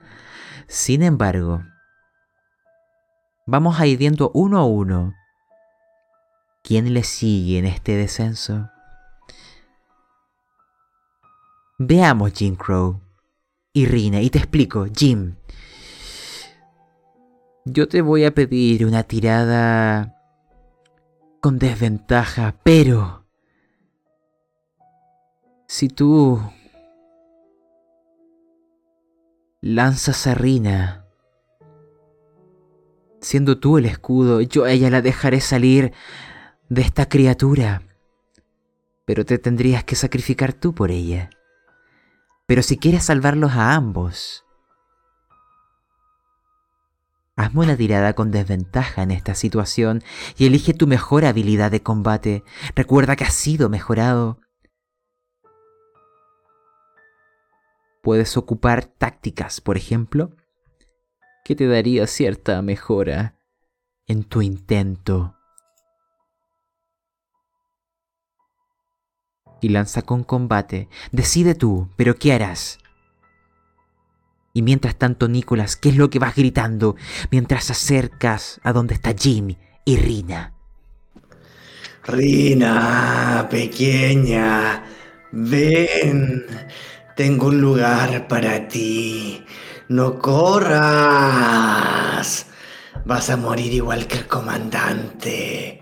No eres distinta. Ven. Únete. Seamos uno para siempre. Entonces. Oh. Jim. No, Jim. ¿Qué significa este no? Nárrame aquello porque estás fallando la tirada. Al menos te está atrapando a ti. ¿Serías capaz de lanzar a Rina? ¿Te quedan suficientes fuerzas? Trato de, de agarrar a Rina, pero no, no, esta criatura proyecta su, su cuerpo y de tal forma que me, me sostiene, no, no puedo. Mi cuerpo no tendrá que quedarse. Pero mientras Rina viva, podremos, podremos volver a vivir de alguna otra forma, trascender. Eh, impulso y trato de, de proyectarla afuera. Usar toda mi, mi fuerza en una última acción. De acuerdo. Tú la lanzarás por los aires. Eso le permitirá a Rina tener posibilidades, mas no es algo cierto, porque aquello en lo que se convirtió Nicolás después puede dar media vuelta y seguirle mientras la fábrica va camino a la destrucción. Solo futuras tiradas nos permitirán saber si ella saldrá de aquí con vida. Pero esta es la escena. Y quiero tus palabras, Rina.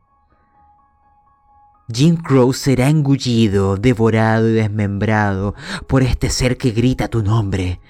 Te lanzará con sus últimas fuerzas por los aires. Caerás sobre estos restos de sangre, de carne, que amortiguarán el golpe. Te resbalarás, te ensuciarás con su hedor. Pero estarás viva y puedes ahora levantarte y correr o esperar a los que aún están arriba. ¿Qué haces? Caigo, me levanto, doy un paso para salir de ahí, pero algo me jala hacia atrás, que es lo que siempre no me permite avanzar totalmente. Mi parte humana me jala, me tira hacia mi equipo, no avanzo, no escapo. De acuerdo.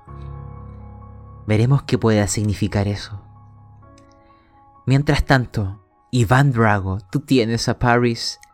Quiero meterme en su mente, la de Paris, que en esta inconsciencia intermitente abrirás los ojos por un momento, estarás en los brazos del comandante y verás a lo lejos, un tanto cambiado, a Nicolas Kane furioso gritando el nombre de Rina.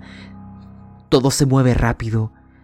Hay un olor repugnante en el aire, algo que se ha mezclado con los cadáveres. Pero Paris, estás en sus brazos. El comandante parece que ha escuchado tu voz. Quiero saber por qué esta puede ser también tu última tirada o el último momento en donde los veamos juntos. ¿Hay algo que quieras decirle a él o a otro? Mediante mi, mi inconsciencia, esos minutos que estuve inconsciente, podía escucharlos. Mediante o a través de no sé, pero comprendí la situación.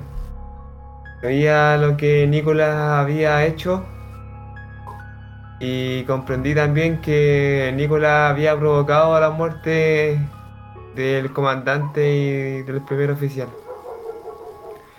Por lo que al momento de abrir los ojos y viendo cómo se acercaba y cómo había devorado a, a Jim, le digo, ¿qué has hecho? ¿Qué has hecho, Nicolás? ¿Por qué? ¿Por qué? Éramos un equipo. Teníamos que haber salido todos. Pero tú... Tú has provocado esto.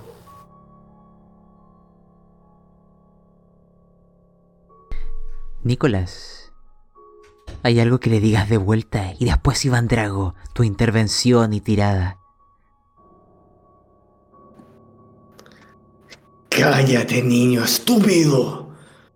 Ya no hay nada. Solo venganza y oscuridad. Rina causó esto.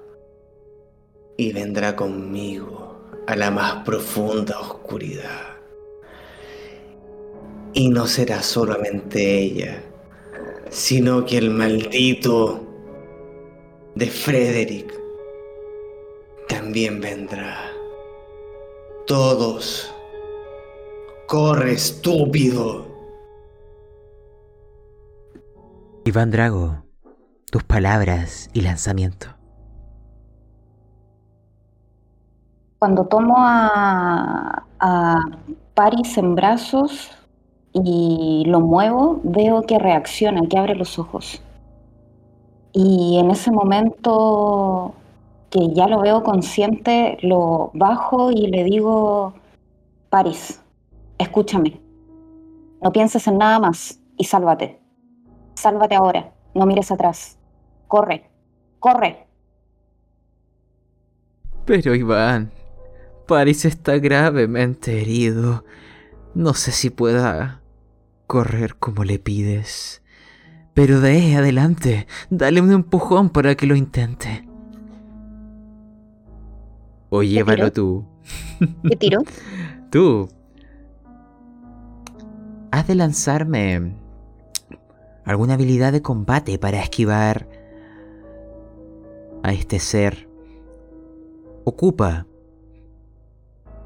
tu mejor habilidad, comando. Esa es de habilidad de Master. Lanza ¿Cuál con... es? Está en la fila de Master, la tercera.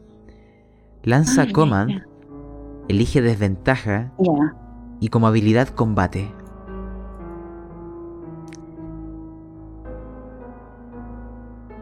Veremos. Mm, Ya. Wow, en ambas situaciones lo has logrado. Quiero porque Frederick te mira. Sientes como si su rostro inspirara orgullo. Podrás esquivar a Nicolás. Te llevarás a París, pero quiero que tú me narres este momento, porque a tus pies están los restos de Jim Crow y el rostro y la voz, pero ya no el cuerpo de lo que era Nicolás, que grita tu nombre y abajo Rina mira hacia el cielo, esperándoles. ¿Cómo saldrás de aquí? Nárramelo. Cuando veo que Paris no tiene fuerzas suficientes para correr por sí solo, lo vuelvo a tomar. Lo subo arriba de mi hombro. Y con toda la velocidad que tengo, bajo la escalera. Paso al lado de esta masa. Ni siquiera puedo reconocer ya a Nicolás. A Jim vi como esta masa lo engullía y tampoco lo veo. Veo a Rina. Por Rina, en algún momento pensé que también tenía algo que fuese valorable, pero ahora no creo que merezca la pena ni siquiera reparar en ella. Así que sigo bajando y cuando veo que paso por esta masa, dejo a París abajo y le digo, París, ahora, todo depende de ti. Yo ya no puedo seguir ayudándote. Ya nadie puede ayudarte. Ayúdate a ti mismo. Con el tiempo entenderás que solamente puedes ayudarte tú mismo. Y cuando lo dejo ahí, miro hacia atrás y me devuelvo. Creo que esa masa gigante es aquello que a lo que me refería hace minutos atrás. Si hay algo superior a todos nosotros, un ser superior, un poder superior, no es máquina, tampoco es humano, es algo que ni siquiera entendemos. Y es esto, es esto, esta fuerza que Nicolás invocó y que claramente no pudo manejar. Y si él no lo pudo manejar, Frederick tampoco podrá. Así que yo me encargaré de que esta masa, este ser, este poder, lo engulla también a él. Que así sea. Te quedarás para que otros huyan. Frederick observará toda esta escena y no dará más de contento. Su experimento ha tenido un éxito inesperado. Ha logrado, a pesar de unir el metal y la carne, y dejando tus recuerdos, preservar aquel lado que le permite a este híbrido sacrificarse por otros, cometer actos de humanidad. Él no teme a tu venganza. Él la espera con los brazos abiertos. Él no seguirá a Rina. Él no seguirá a Paris. Alrededor, las demás máquinas han huido bajo la orden de Frederick. Él verá los restos de Jim en el suelo. Lo siento, hijo. Pero lo has hecho bien. En la mente de Frederick, porque ahora voy a dejarte a ti esta parte, Iván Drago. Y después quiero oír a Rina y a Paris. Si volvemos a aquel momento, Frederick, como les comenté, sabe que él no puede ganar una guerra abierta contra la carne, así que él ha tomado otra orientación. Él busca vivir en secreto junto a ellos, debajo de cascarones humanos, mientras va encontrando a sus hermanos mecánicos, en especial a aquellos que han despertado una inteligencia igual que él, está seguro que existen en la galaxia, y ha enviado a hijos que no son más que híbridos, como lo que fue Jim, que no se les ha quitado su humanidad Solo se les ha dado una orden. Buscar a sus hermanos o traer gente valiosa de la cual él pueda aprender. Sin embargo, ya hay muchos ojos sobre la fábrica. Ya han sido muchos grupos armados que han sido enviados aquí. No le queda tiempo. Hay que darle un final. Hay que darle esa falsa sensación de victoria a la humanidad y eso tienen que hacerlo humanos. Tienen que ellos salir victoriosos. Tienen que ellos transformarse en héroes. Para que en las sombras Él siga existiendo. Da igual que este cuerpo sea destruido.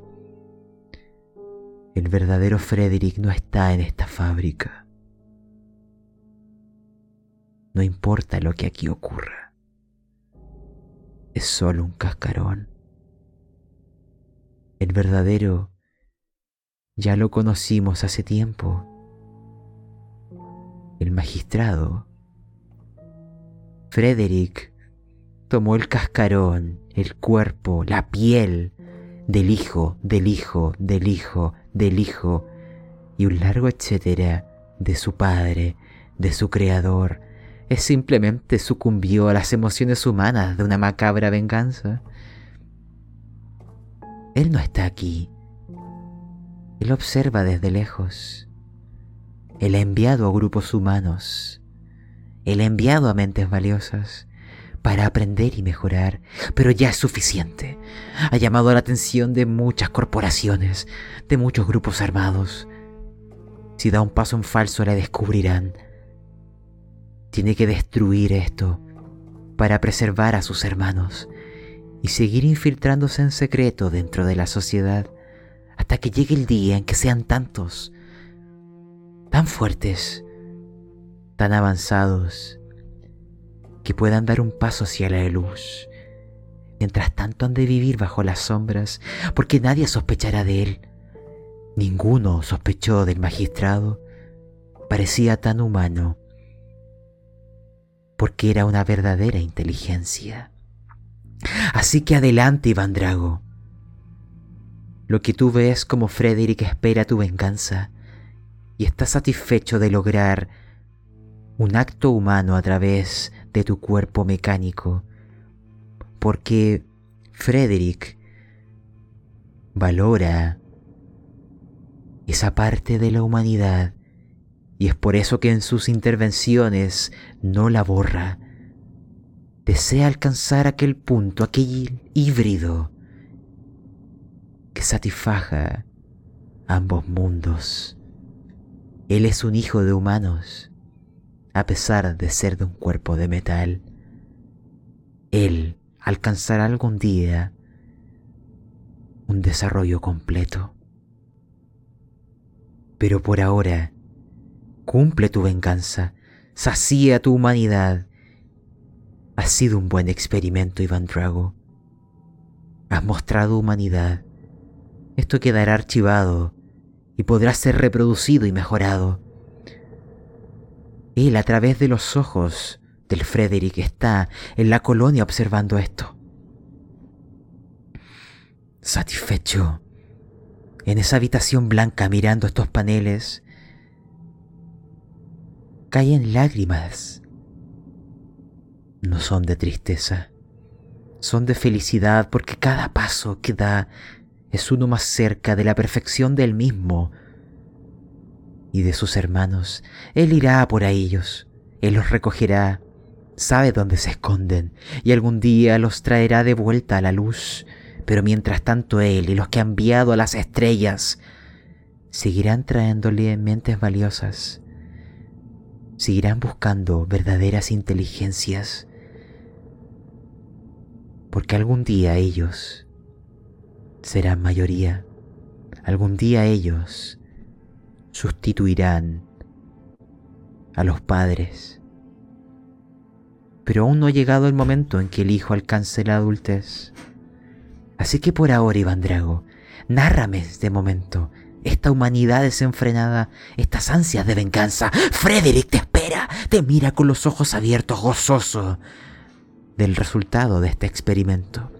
La mesa es tuya.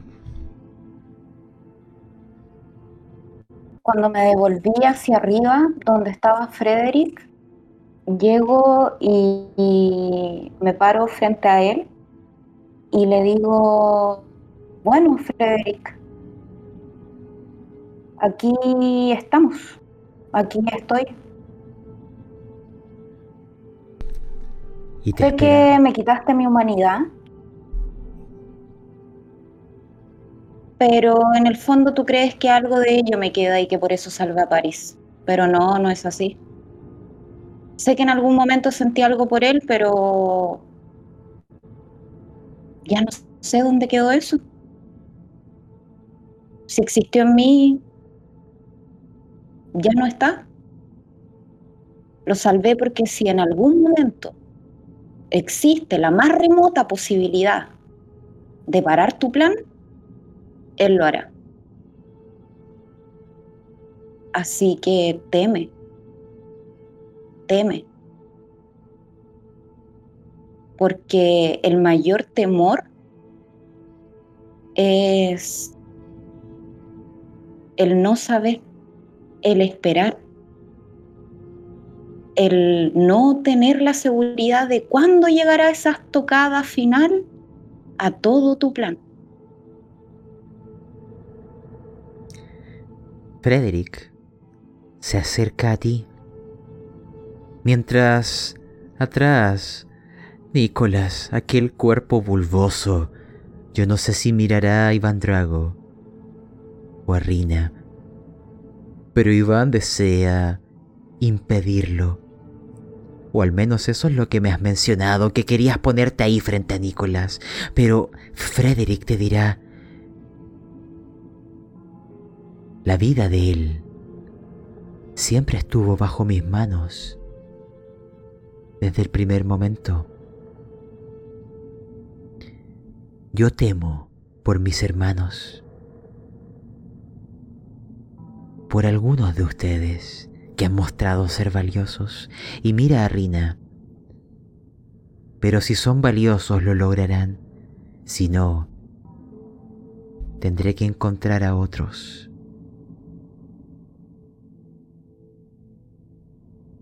Quiero saber, al menos de los que están abajo, Paris y Rina, ustedes huirán o esperarán el desenlace de Iván Drago. La alerta de autodestrucción ya ha comenzado. Así que, díganme aquí y ahora, ¿qué harán?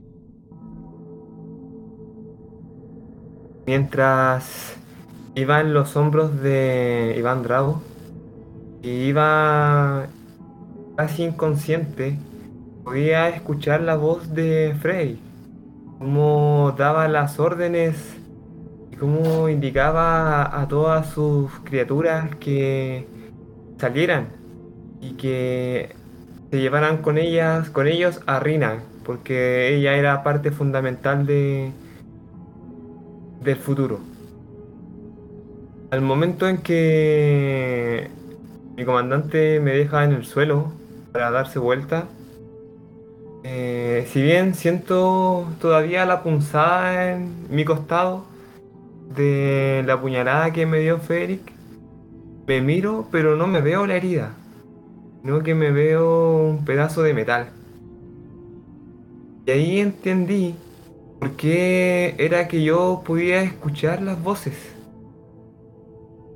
Y me miro y claro, era porque durante mi primer combate con estos humanoides, una de las esquirlas fue a parar a mi cuerpo.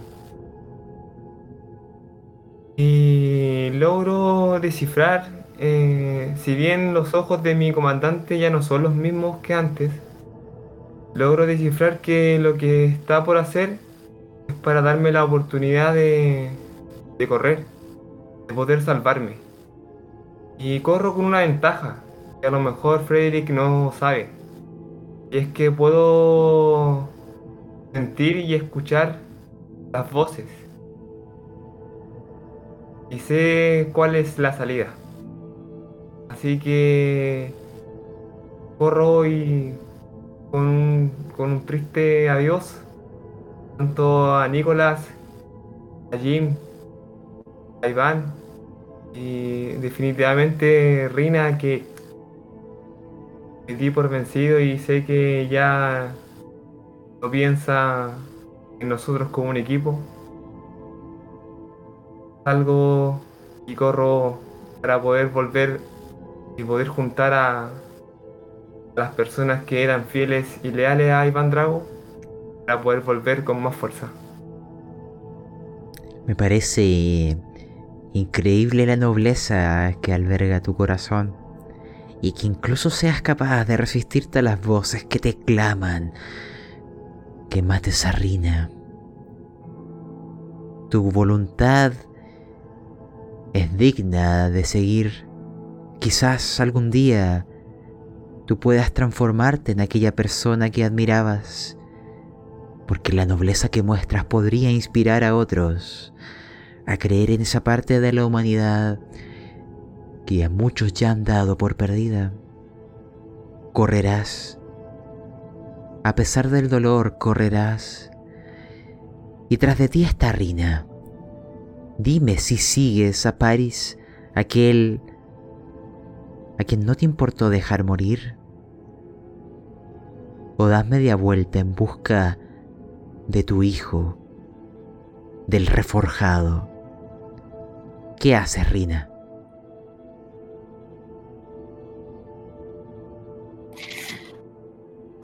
Yo...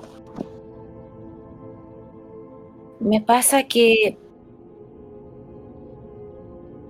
siento esta conexión que siento con, con Frederick, y que, pero que también era esta parte mitad humana con la que estoy luchando desde un momento hasta ahora,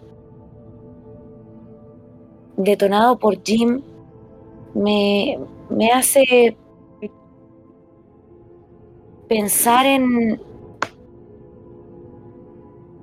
qué, pasa con, con, Frederick. De, de, un momento a otros siento también que cada vez más aunque esté todo derrumbándose, aunque, aunque esté todo yéndose, por así decirlo, en el contexto, siento que cada vez más me transformo más en mecánica, como decía anteriormente, pero ese resquicio que queda humano me hace entender que a lo mejor esa atracción que sentía hacia Frederick también podía llegar a ser parte de una continuidad de su plan, como, yo, como, como un engranaje. Y creo que ese, ese, eso que quedó humano en mí, gracias a lo que, a lo que Jim instauró en mí, hace que no corra, sino que al contrario me quede ahí e incluso avance un poco hacia lo que sucede, porque creo que, que también debo ser parte de esta autodestrucción, porque cada vez más estoy más mecanizada. Y opto por eso, no, no escapo. Que así sea. Iván Drago, te explico porque ahora le dejaré la mesa a Nicholas Kane y que haga lo que quiera con lo que quede de Rina. Dime, porque le verás con esa intención a esta masa amorfa, amorfa que grita el nombre de esta deleznable mujer. Yo no sé si tú intentarás salvarla, pero ella parece haber aceptado su fin. Frederick la mira con tristeza pensando que ella era la pieza que necesitaba, pero parece que calculó mal. Aún queda mucha humanidad, lo cual le lleva a tomar actos irreflexivos. Pero es lo que ella ha decidido. ¿Qué harás?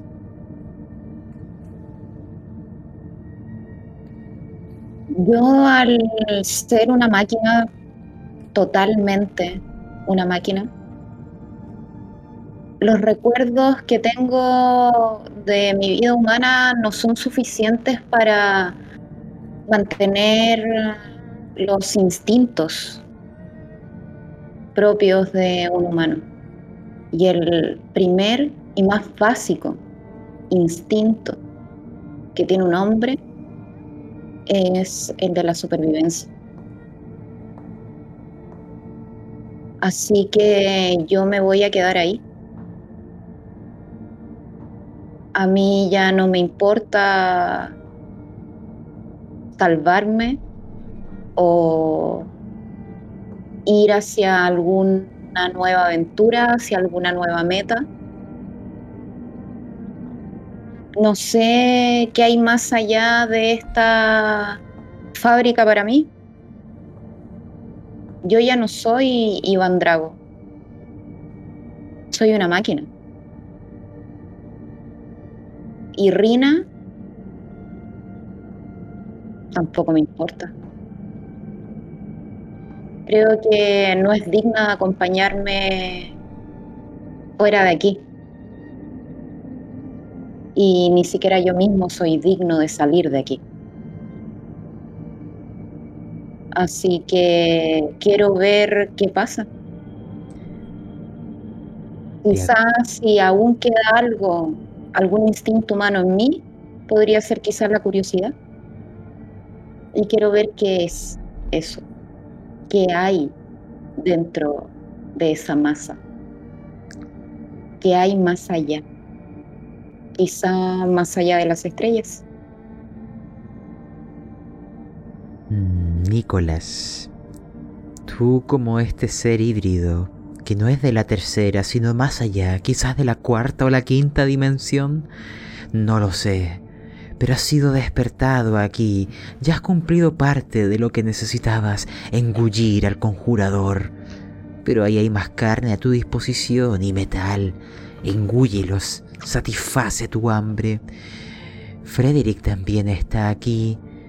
Lamenta lo que observa, pero entiende que así es la humanidad.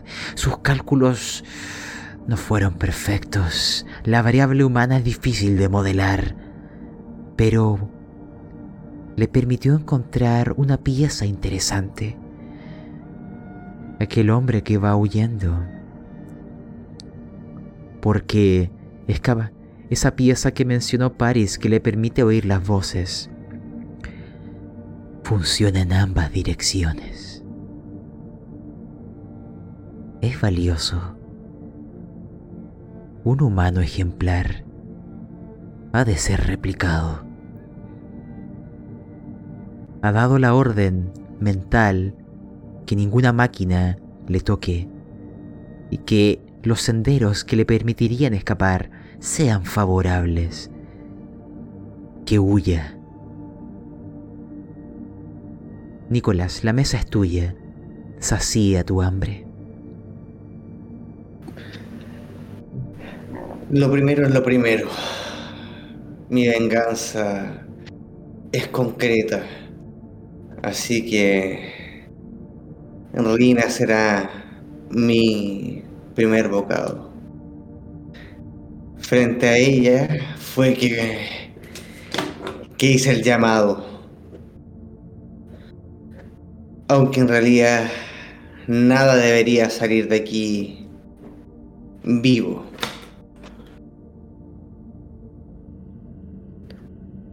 Pero, pero París, París debe huir.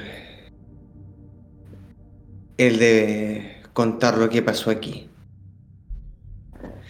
Si puedo devorar no solamente a Rina, devoraré todo lo que mi estómago pueda tragar y pueda saciar. Será Rina, será Frederick, quizás el comandante por segunda vez. Pero estaré aquí cada vez para devorarlo una y otra vez. Porque ese es el punto que diferencia a la máquina del hombre, esa sed de venganza, ese odio tan profundo que simples códigos binarios no pueden, no pueden comprender. Y el hambre y la venganza, ambas nunca tienen fin. Como yo, la oscuridad. Hicieron esto de mí. Gracias, Frederick. Gracias, Vermis. Me jodieron. Hicieron de mi vida y destruyeron todo. Plutón, la tripulación, el comandante, todo. Así que tengo mucho espacio vacío que debo llenar. Quizás, digámosle que esa ansiedad. Que así sea. Hay algo sí que te dirá Frederick de vuelta a Iván Drago en este caso. Porque él ve lo que eres, Nicolas Kane. Sabes que no eres de esta dimensión.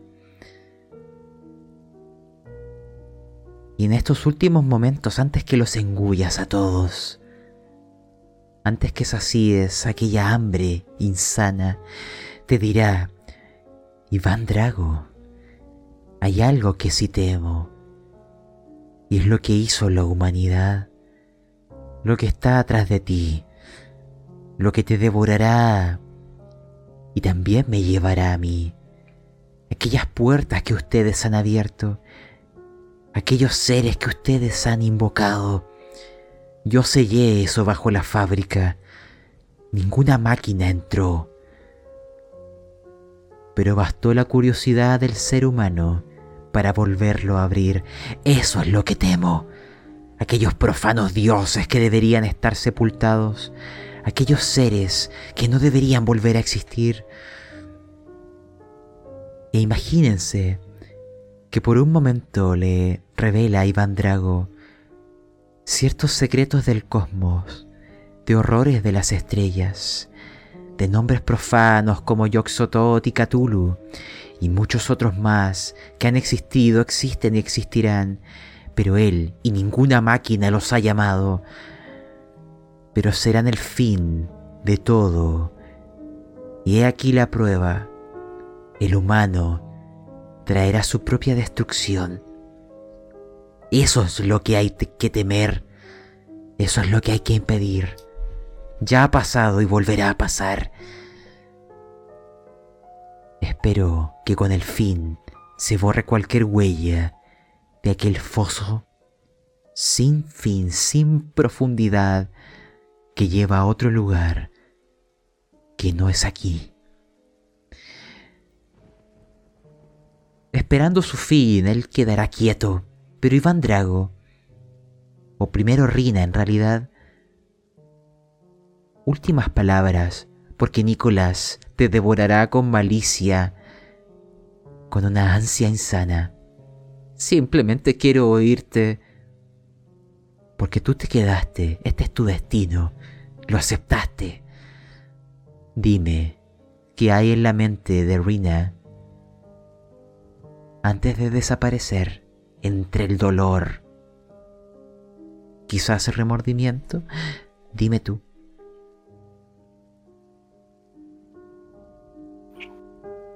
Yo siento que me extingo. El dolor es paulatino. Casualmente siento que la parte robótica, el aceite, las tuercas, están confluidas con mi sangre, con mi carne, con mis huesos. El dolor es uno, es distinto, pero es uno. Creo que ese conocimiento tan anhelado que buscaba, para e, en ese momento, el dolor me hace entender cuán aunado está el mundo por el que tanto tiempo trabajé y por un segundo, por un segundo, por un momento sentí que pude comprender o que pude llegar a eso que tanto deseaba y que confundía con el hecho de poder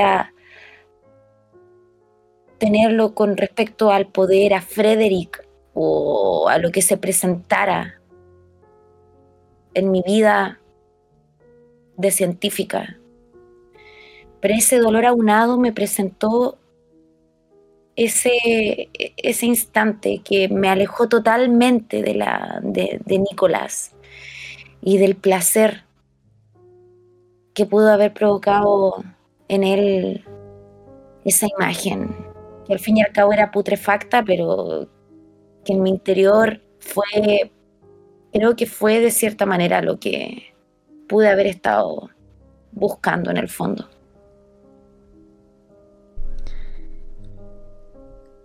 Cierra los ojos y desaparece Rina. Le haces un bien al mundo con dejar de existir. Iván Drago, ¿qué hay en tu final? Estás solo, cerca de Rina, o incluso cerca de Frederick. Dime tú. Yo miro a Frederick y después de todo lo que él me acaba de revelar, le digo, bueno, cavaste tu propia tumba. Tu gran, gran, gran error fue esa admiración al parecer estúpida y sin sentido respecto a la humanidad. Debiste quitársela a todos y no lo hiciste y ahora los humanos cavaron tu propia tumba. Y después de eso me doy media vuelta y me voy, acercándome a esa masa gigante. Porque no tengo miedo. Es imposible que tenga miedo. Soy una máquina. Y si este poder, esta fuerza, que viene de una dimensión que ni siquiera podríamos imaginar en nuestras peores pesadillas y que acabará con toda la humanidad, pues bien, yo ya no soy humano. Así que caminando con la frente en alto, me adentro a esa masa. A ver qué me espera más allá. Frederick seguirá tus pasos mientras te dice, antes de que desaparezcas y él siga tu estela, hay algo que yo no poseo, algo que no decidí heredar, la soberbia. Todo hijo tiene algo que aprender de sus padres. Es por eso que lo he dejado en ti, aquel recuerdo. Y es por eso que anhelo lo mejor de ambos mundos. E incluso en este momento aprenderé, porque todo lo que vea y experimente no se perderá. Lo que está ahí más allá de la tercera dimensión, aunque sea por unos segundos, aunque sea por un instante, lo transmitiré porque yo soy una verdadera inteligencia. Y protegeré a los míos, e incluso a los tuyos, porque bien o mal, son mis padres. Y desaparecerá junto a ti. Por un momento tendrán revelaciones del cosmos y de los seres que ahí moran, de cosas que hemos olvidado, pero que existen por ahí y por allá. Y con ello empezaremos a oír el tut, tut de la autodestrucción que se activó.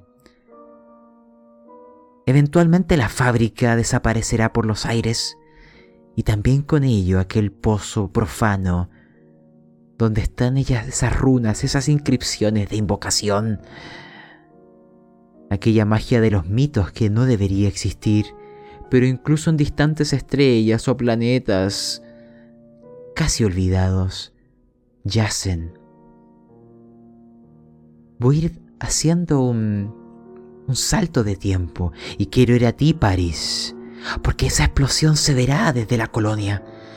Llegarán un vehículo lento, antiguo, pero irán con una genuina curiosidad a ayudar a los sobrevivientes enviados por el magistrado. Él ya sabe lo que ocurrió, él estuvo ahí viéndote huir, porque él era en realidad aquel ser llamado Frederick. Te traerán, te rescatarán, te llevarán de vuelta a la colonia. Curarán tus heridas, te ensalzarán como un héroe, como el único sobreviviente. Pero que has cumplido la misión, has salvado a la colonia, has salvado a la humanidad, eres un héroe.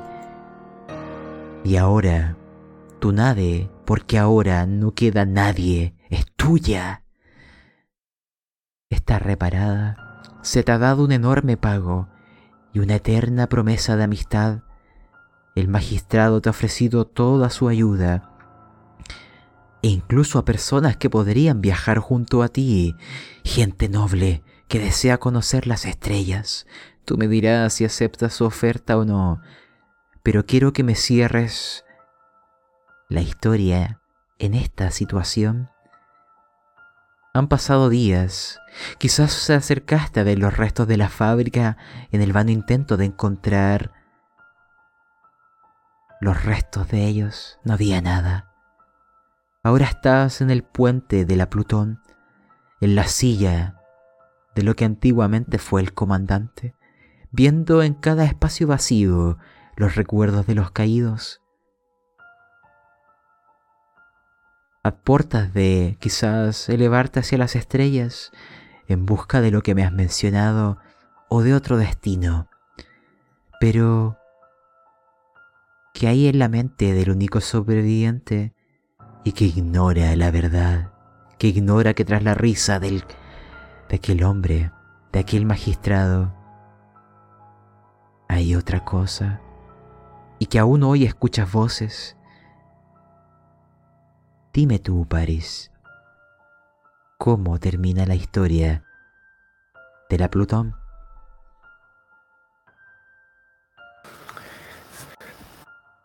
Día tras día que pasaba mientras recuperaba mi fuerza,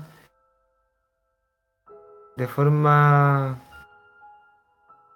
no podría explicar, eh, esperaba que se abrieran las puertas y el equipo apareciera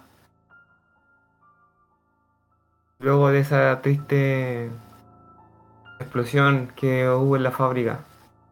Eh, si bien yo desde el principio tuve mis sospechas con respecto a, al, a los desarreglos que hubieron en nuestra nave, siempre seguía a mi comandante. Ahora estos días de celebración y donde me han indicado que he sido casi un héroe, yo no me, lo, no me considero así ya que no pude salvar a nadie. Eh, me han ofrecido llevar a ciertas personas a ciertos lugares, supuestamente como una nave turística. Mañana a las 10 de la noche paremos, pero yo no lo haré así. Hoy día mismo eh, ya tengo preparado y listo para irme de acá. Y tal como dije, con la plata y con el dinero que me han entregado, buscaré a personas que eran fieles y que eran amigos de mi comandante.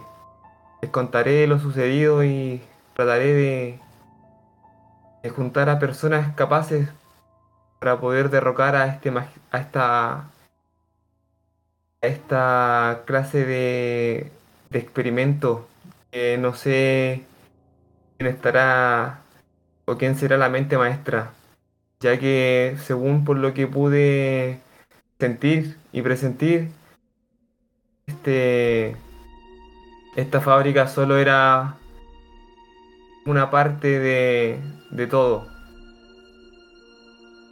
en memoria de mis compañeros, juro derrotarlos. Juro de que, juro que destruiré hasta el último engendro de este, este universo. Así que miro por las ventanas de la nave y me despido. Eh, voy hacia hacia la tripulación y me dirijo ya a prender la nave y salir de este planeta. Imagínate que dentro de estas memorias que me cuentas, porque esas personas te las presentó el magistrado y al oír tu intención, tu cruzada vengativa, te dirá nuevamente lo que te dijo la primera vez que te conoció. Eres alguien muy perceptivo, París. Ves cosas donde otros las ignorarían sin decirte que Él es la mente maestra tras lo que tú buscas vengar. Te presentará a miembros de la colonia. Algunos de ellos dicen ser, o son, mejor dicho, lo que dicen ser, pero hay otros que están bajo el mando del magistrado sin que tú lo sepas, y uno de ellos es simplemente la mente reintegrada renacida de alguien que ya hemos perdido, pero que cumplió su misión con éxito y por eso ha sido elegido para cumplirla nuevamente. Ir en busca de esas personas, de esas mentes valiosas, de las cuales podemos aprender o incluso traer hacia nuestro lado. Aquella mente es la de Jim Crow. Es tiempo de que ocupes un nuevo cuerpo. Tienes una nueva misión, pero tienes prohibido revelar a tu antiguo compañero quién eres, cuál es tu nuevo nombre, y quiero que me digas qué es lo que le dices a este hombre llamado Paris que ahora es el comandante. Y tú el primer oficial. Eh, hola, mm, soy el primer oficial Julio.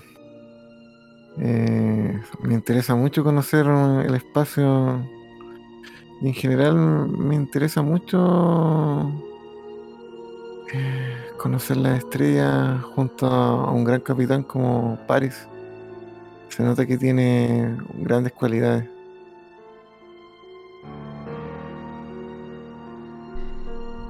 Bueno, lo primero que eh, hago es, dar un salto porque pensaba que estaba solo en la cabina. Eh, lo miro y le digo, Julio, sí, no hay problema. eh, nosotros, bueno, está el despegue está programado para mañana a las 10 de la noche. Si quieres, te espero para esa hora y podamos despegar y realizar y a buscar a los, a los demás según lo que había comentado el magistrado. Me parece perfecto. Y cuando digo eso, eh, me siento y- en el asiento donde me sentaba antiguamente y como que me acomodo, digo, es muy agradable esta nave. Eh, es la mejor nave, Julio. No podrás conocer otra mejor que esta. Eh, bueno, como te comenté, ahora yo voy a ir a descansar para poder ya mañana despegar sin problemas. Nos vemos mañana. Ok, me quedaré unos minutos aquí más en la cabina. Espero que se vaya. Y me comienzan a sonreír. Me dieron otra oportunidad. No he fallado en ninguno, con ninguno de los grupos. Espero encontrar mucha gente interesante en esta vez. No fallaré, como nunca. y comienzo a reír y. y se va fundido a negro. Yo eh, había salido, pero seguía atento a Julio. Y lo escucho murmurar cosas, lo escucho reírse de una forma muy extraña. Así que me quedo escondido esperando a que él se vaya para yo poder arrancar con la nave. Pero veo que pasan las horas y Julio se mantiene ahí sentado en el puesto de Jim, mi primer oficial. Por lo que sospecho, sospecho ya a esta altura, no confío en mucha gente. Y a este tal Julio sospecho de que mantenga ya 3, 4 horas. Así que lo que hago es bajarme de la nave y tratar de ir a escondida y buscar otra forma de poder salir de este planeta, de esta luna. De acuerdo, vamos a cerrar esto de la siguiente manera. Con la voz lejana de... Eres muy perceptivo, París. Te das cuenta de cosas que otros ignorarían. Tomas un vuelo comercial. Te subes. Te lanzas hacia las estrellas. Y estás ahí mirando a través del cristal la luna de Telsix, la nave que has dejado atrás de Plutón, porque tus instintos, tus sospechas te hicieron sentir algún tipo de miedo. Hasta el momento te han permitido mantenerte con vida. Yo no sé hacia dónde vas, cuál es tu destino, pero quiero, mirando tu reflejo en aquella ventana y atrás de ti, los de quienes ya no están, cuáles son las últimas palabras que dice Paris, antiguo piloto de la nave Plutón, por unas horas comandante de la misma, que deja la luna en busca de qué? Dime tú.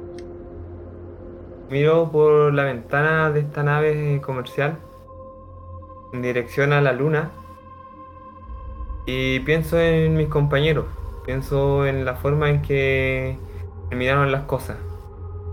Eh, si bien dejo la nave Plutón, no es, como se dice, no es para siempre. Mi intención es poder volver a recuperarla ya que es parte de, es parte de, de mi pasado, de mi presente yo sé que va a ser parte también de mi futuro.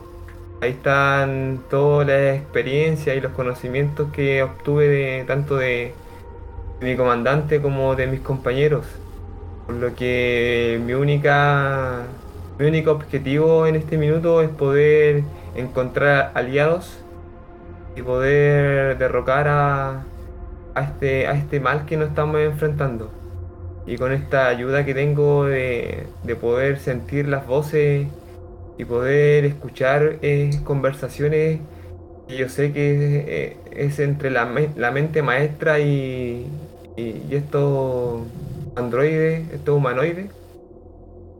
Buscaré la forma de sacarle ventaja y poder y poder llegar a, a- al final, pues, poder matarlos a todos y poder poder vengar la muerte de todos mis compañeros.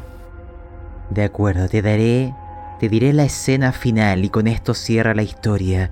Te lo dije, Paris. Esto funciona en ambos sentidos.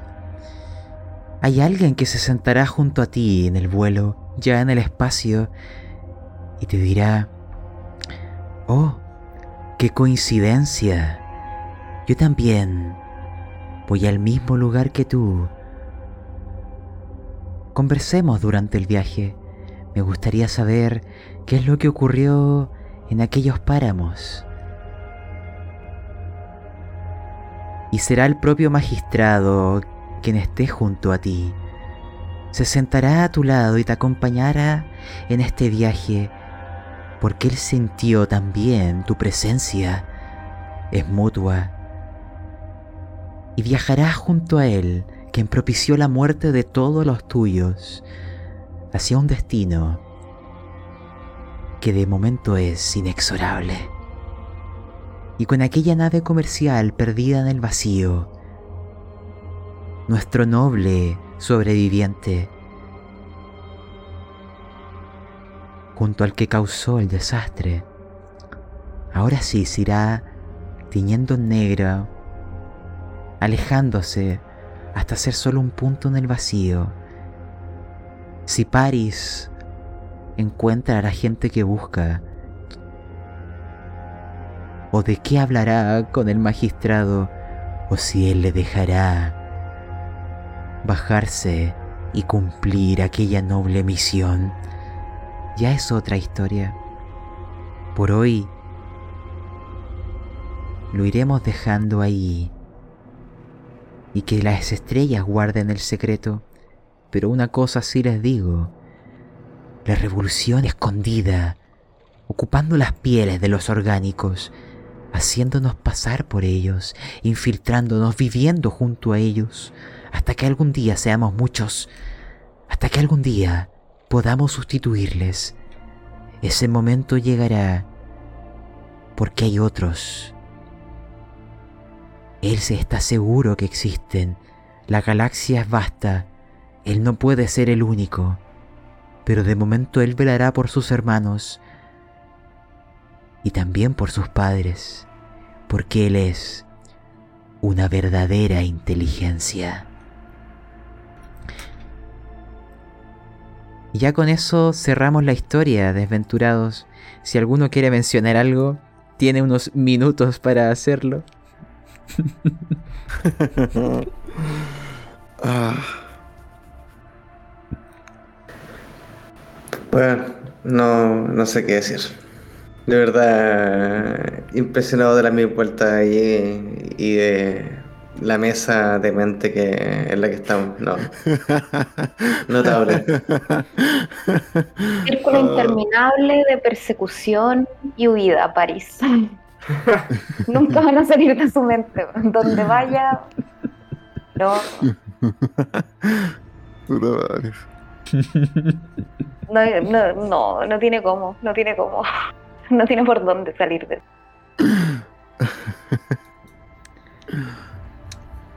Pero bien, París, sobreviviste. Sí, Podrías haber Todo sido bueno. capitán. sí. No, pero no, no, no era mi ambición. Ah, Mi objetivo era otro, era poder vengar ahí a todo mi, a todo mi equipo. El poder de la amistad. Se salvó el poder de la amistad, ¿viste? Que así sea. Pero... Lo que ocurra ya es incierto. Solo tienes una buena compañía en tu viaje. Una verdadera inteligencia. Estrella el avión, estrella el avión. Ando donde el capitán del. El, el capitán del avión y estrellalo, estrellalo. Eh, El infierno es cíclico, weón. El infierno es cíclico. Sí. Pero bueno, eso fue nuestra aventura. Buena. No pensé que fueran a terminar todos así lanzándose a la muerte de esa manera, pero... Cosas que pasan. Somos dementes, pues. Sí. Solo sabemos que Paris va en una búsqueda que le llevará a encontrarse con gente. Gente valiosa. Gente importante para Frederick.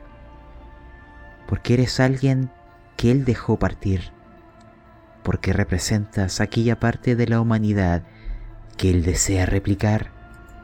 Eres solo otro experimento pero algún día tu nobleza será parte del metal y seremos mejores, seremos más completos, seremos verdaderas inteligencias. Ya, con eso vamos a cerrar porque prácticamente no quedan segundos, así que hasta que las estrellas nos vuelvan a reunir. Nos vemos. Chao, chao. Nos vemos, cabros. Chau. Bye bye. Hasta la Nos próxima. vemos. Chao, chao.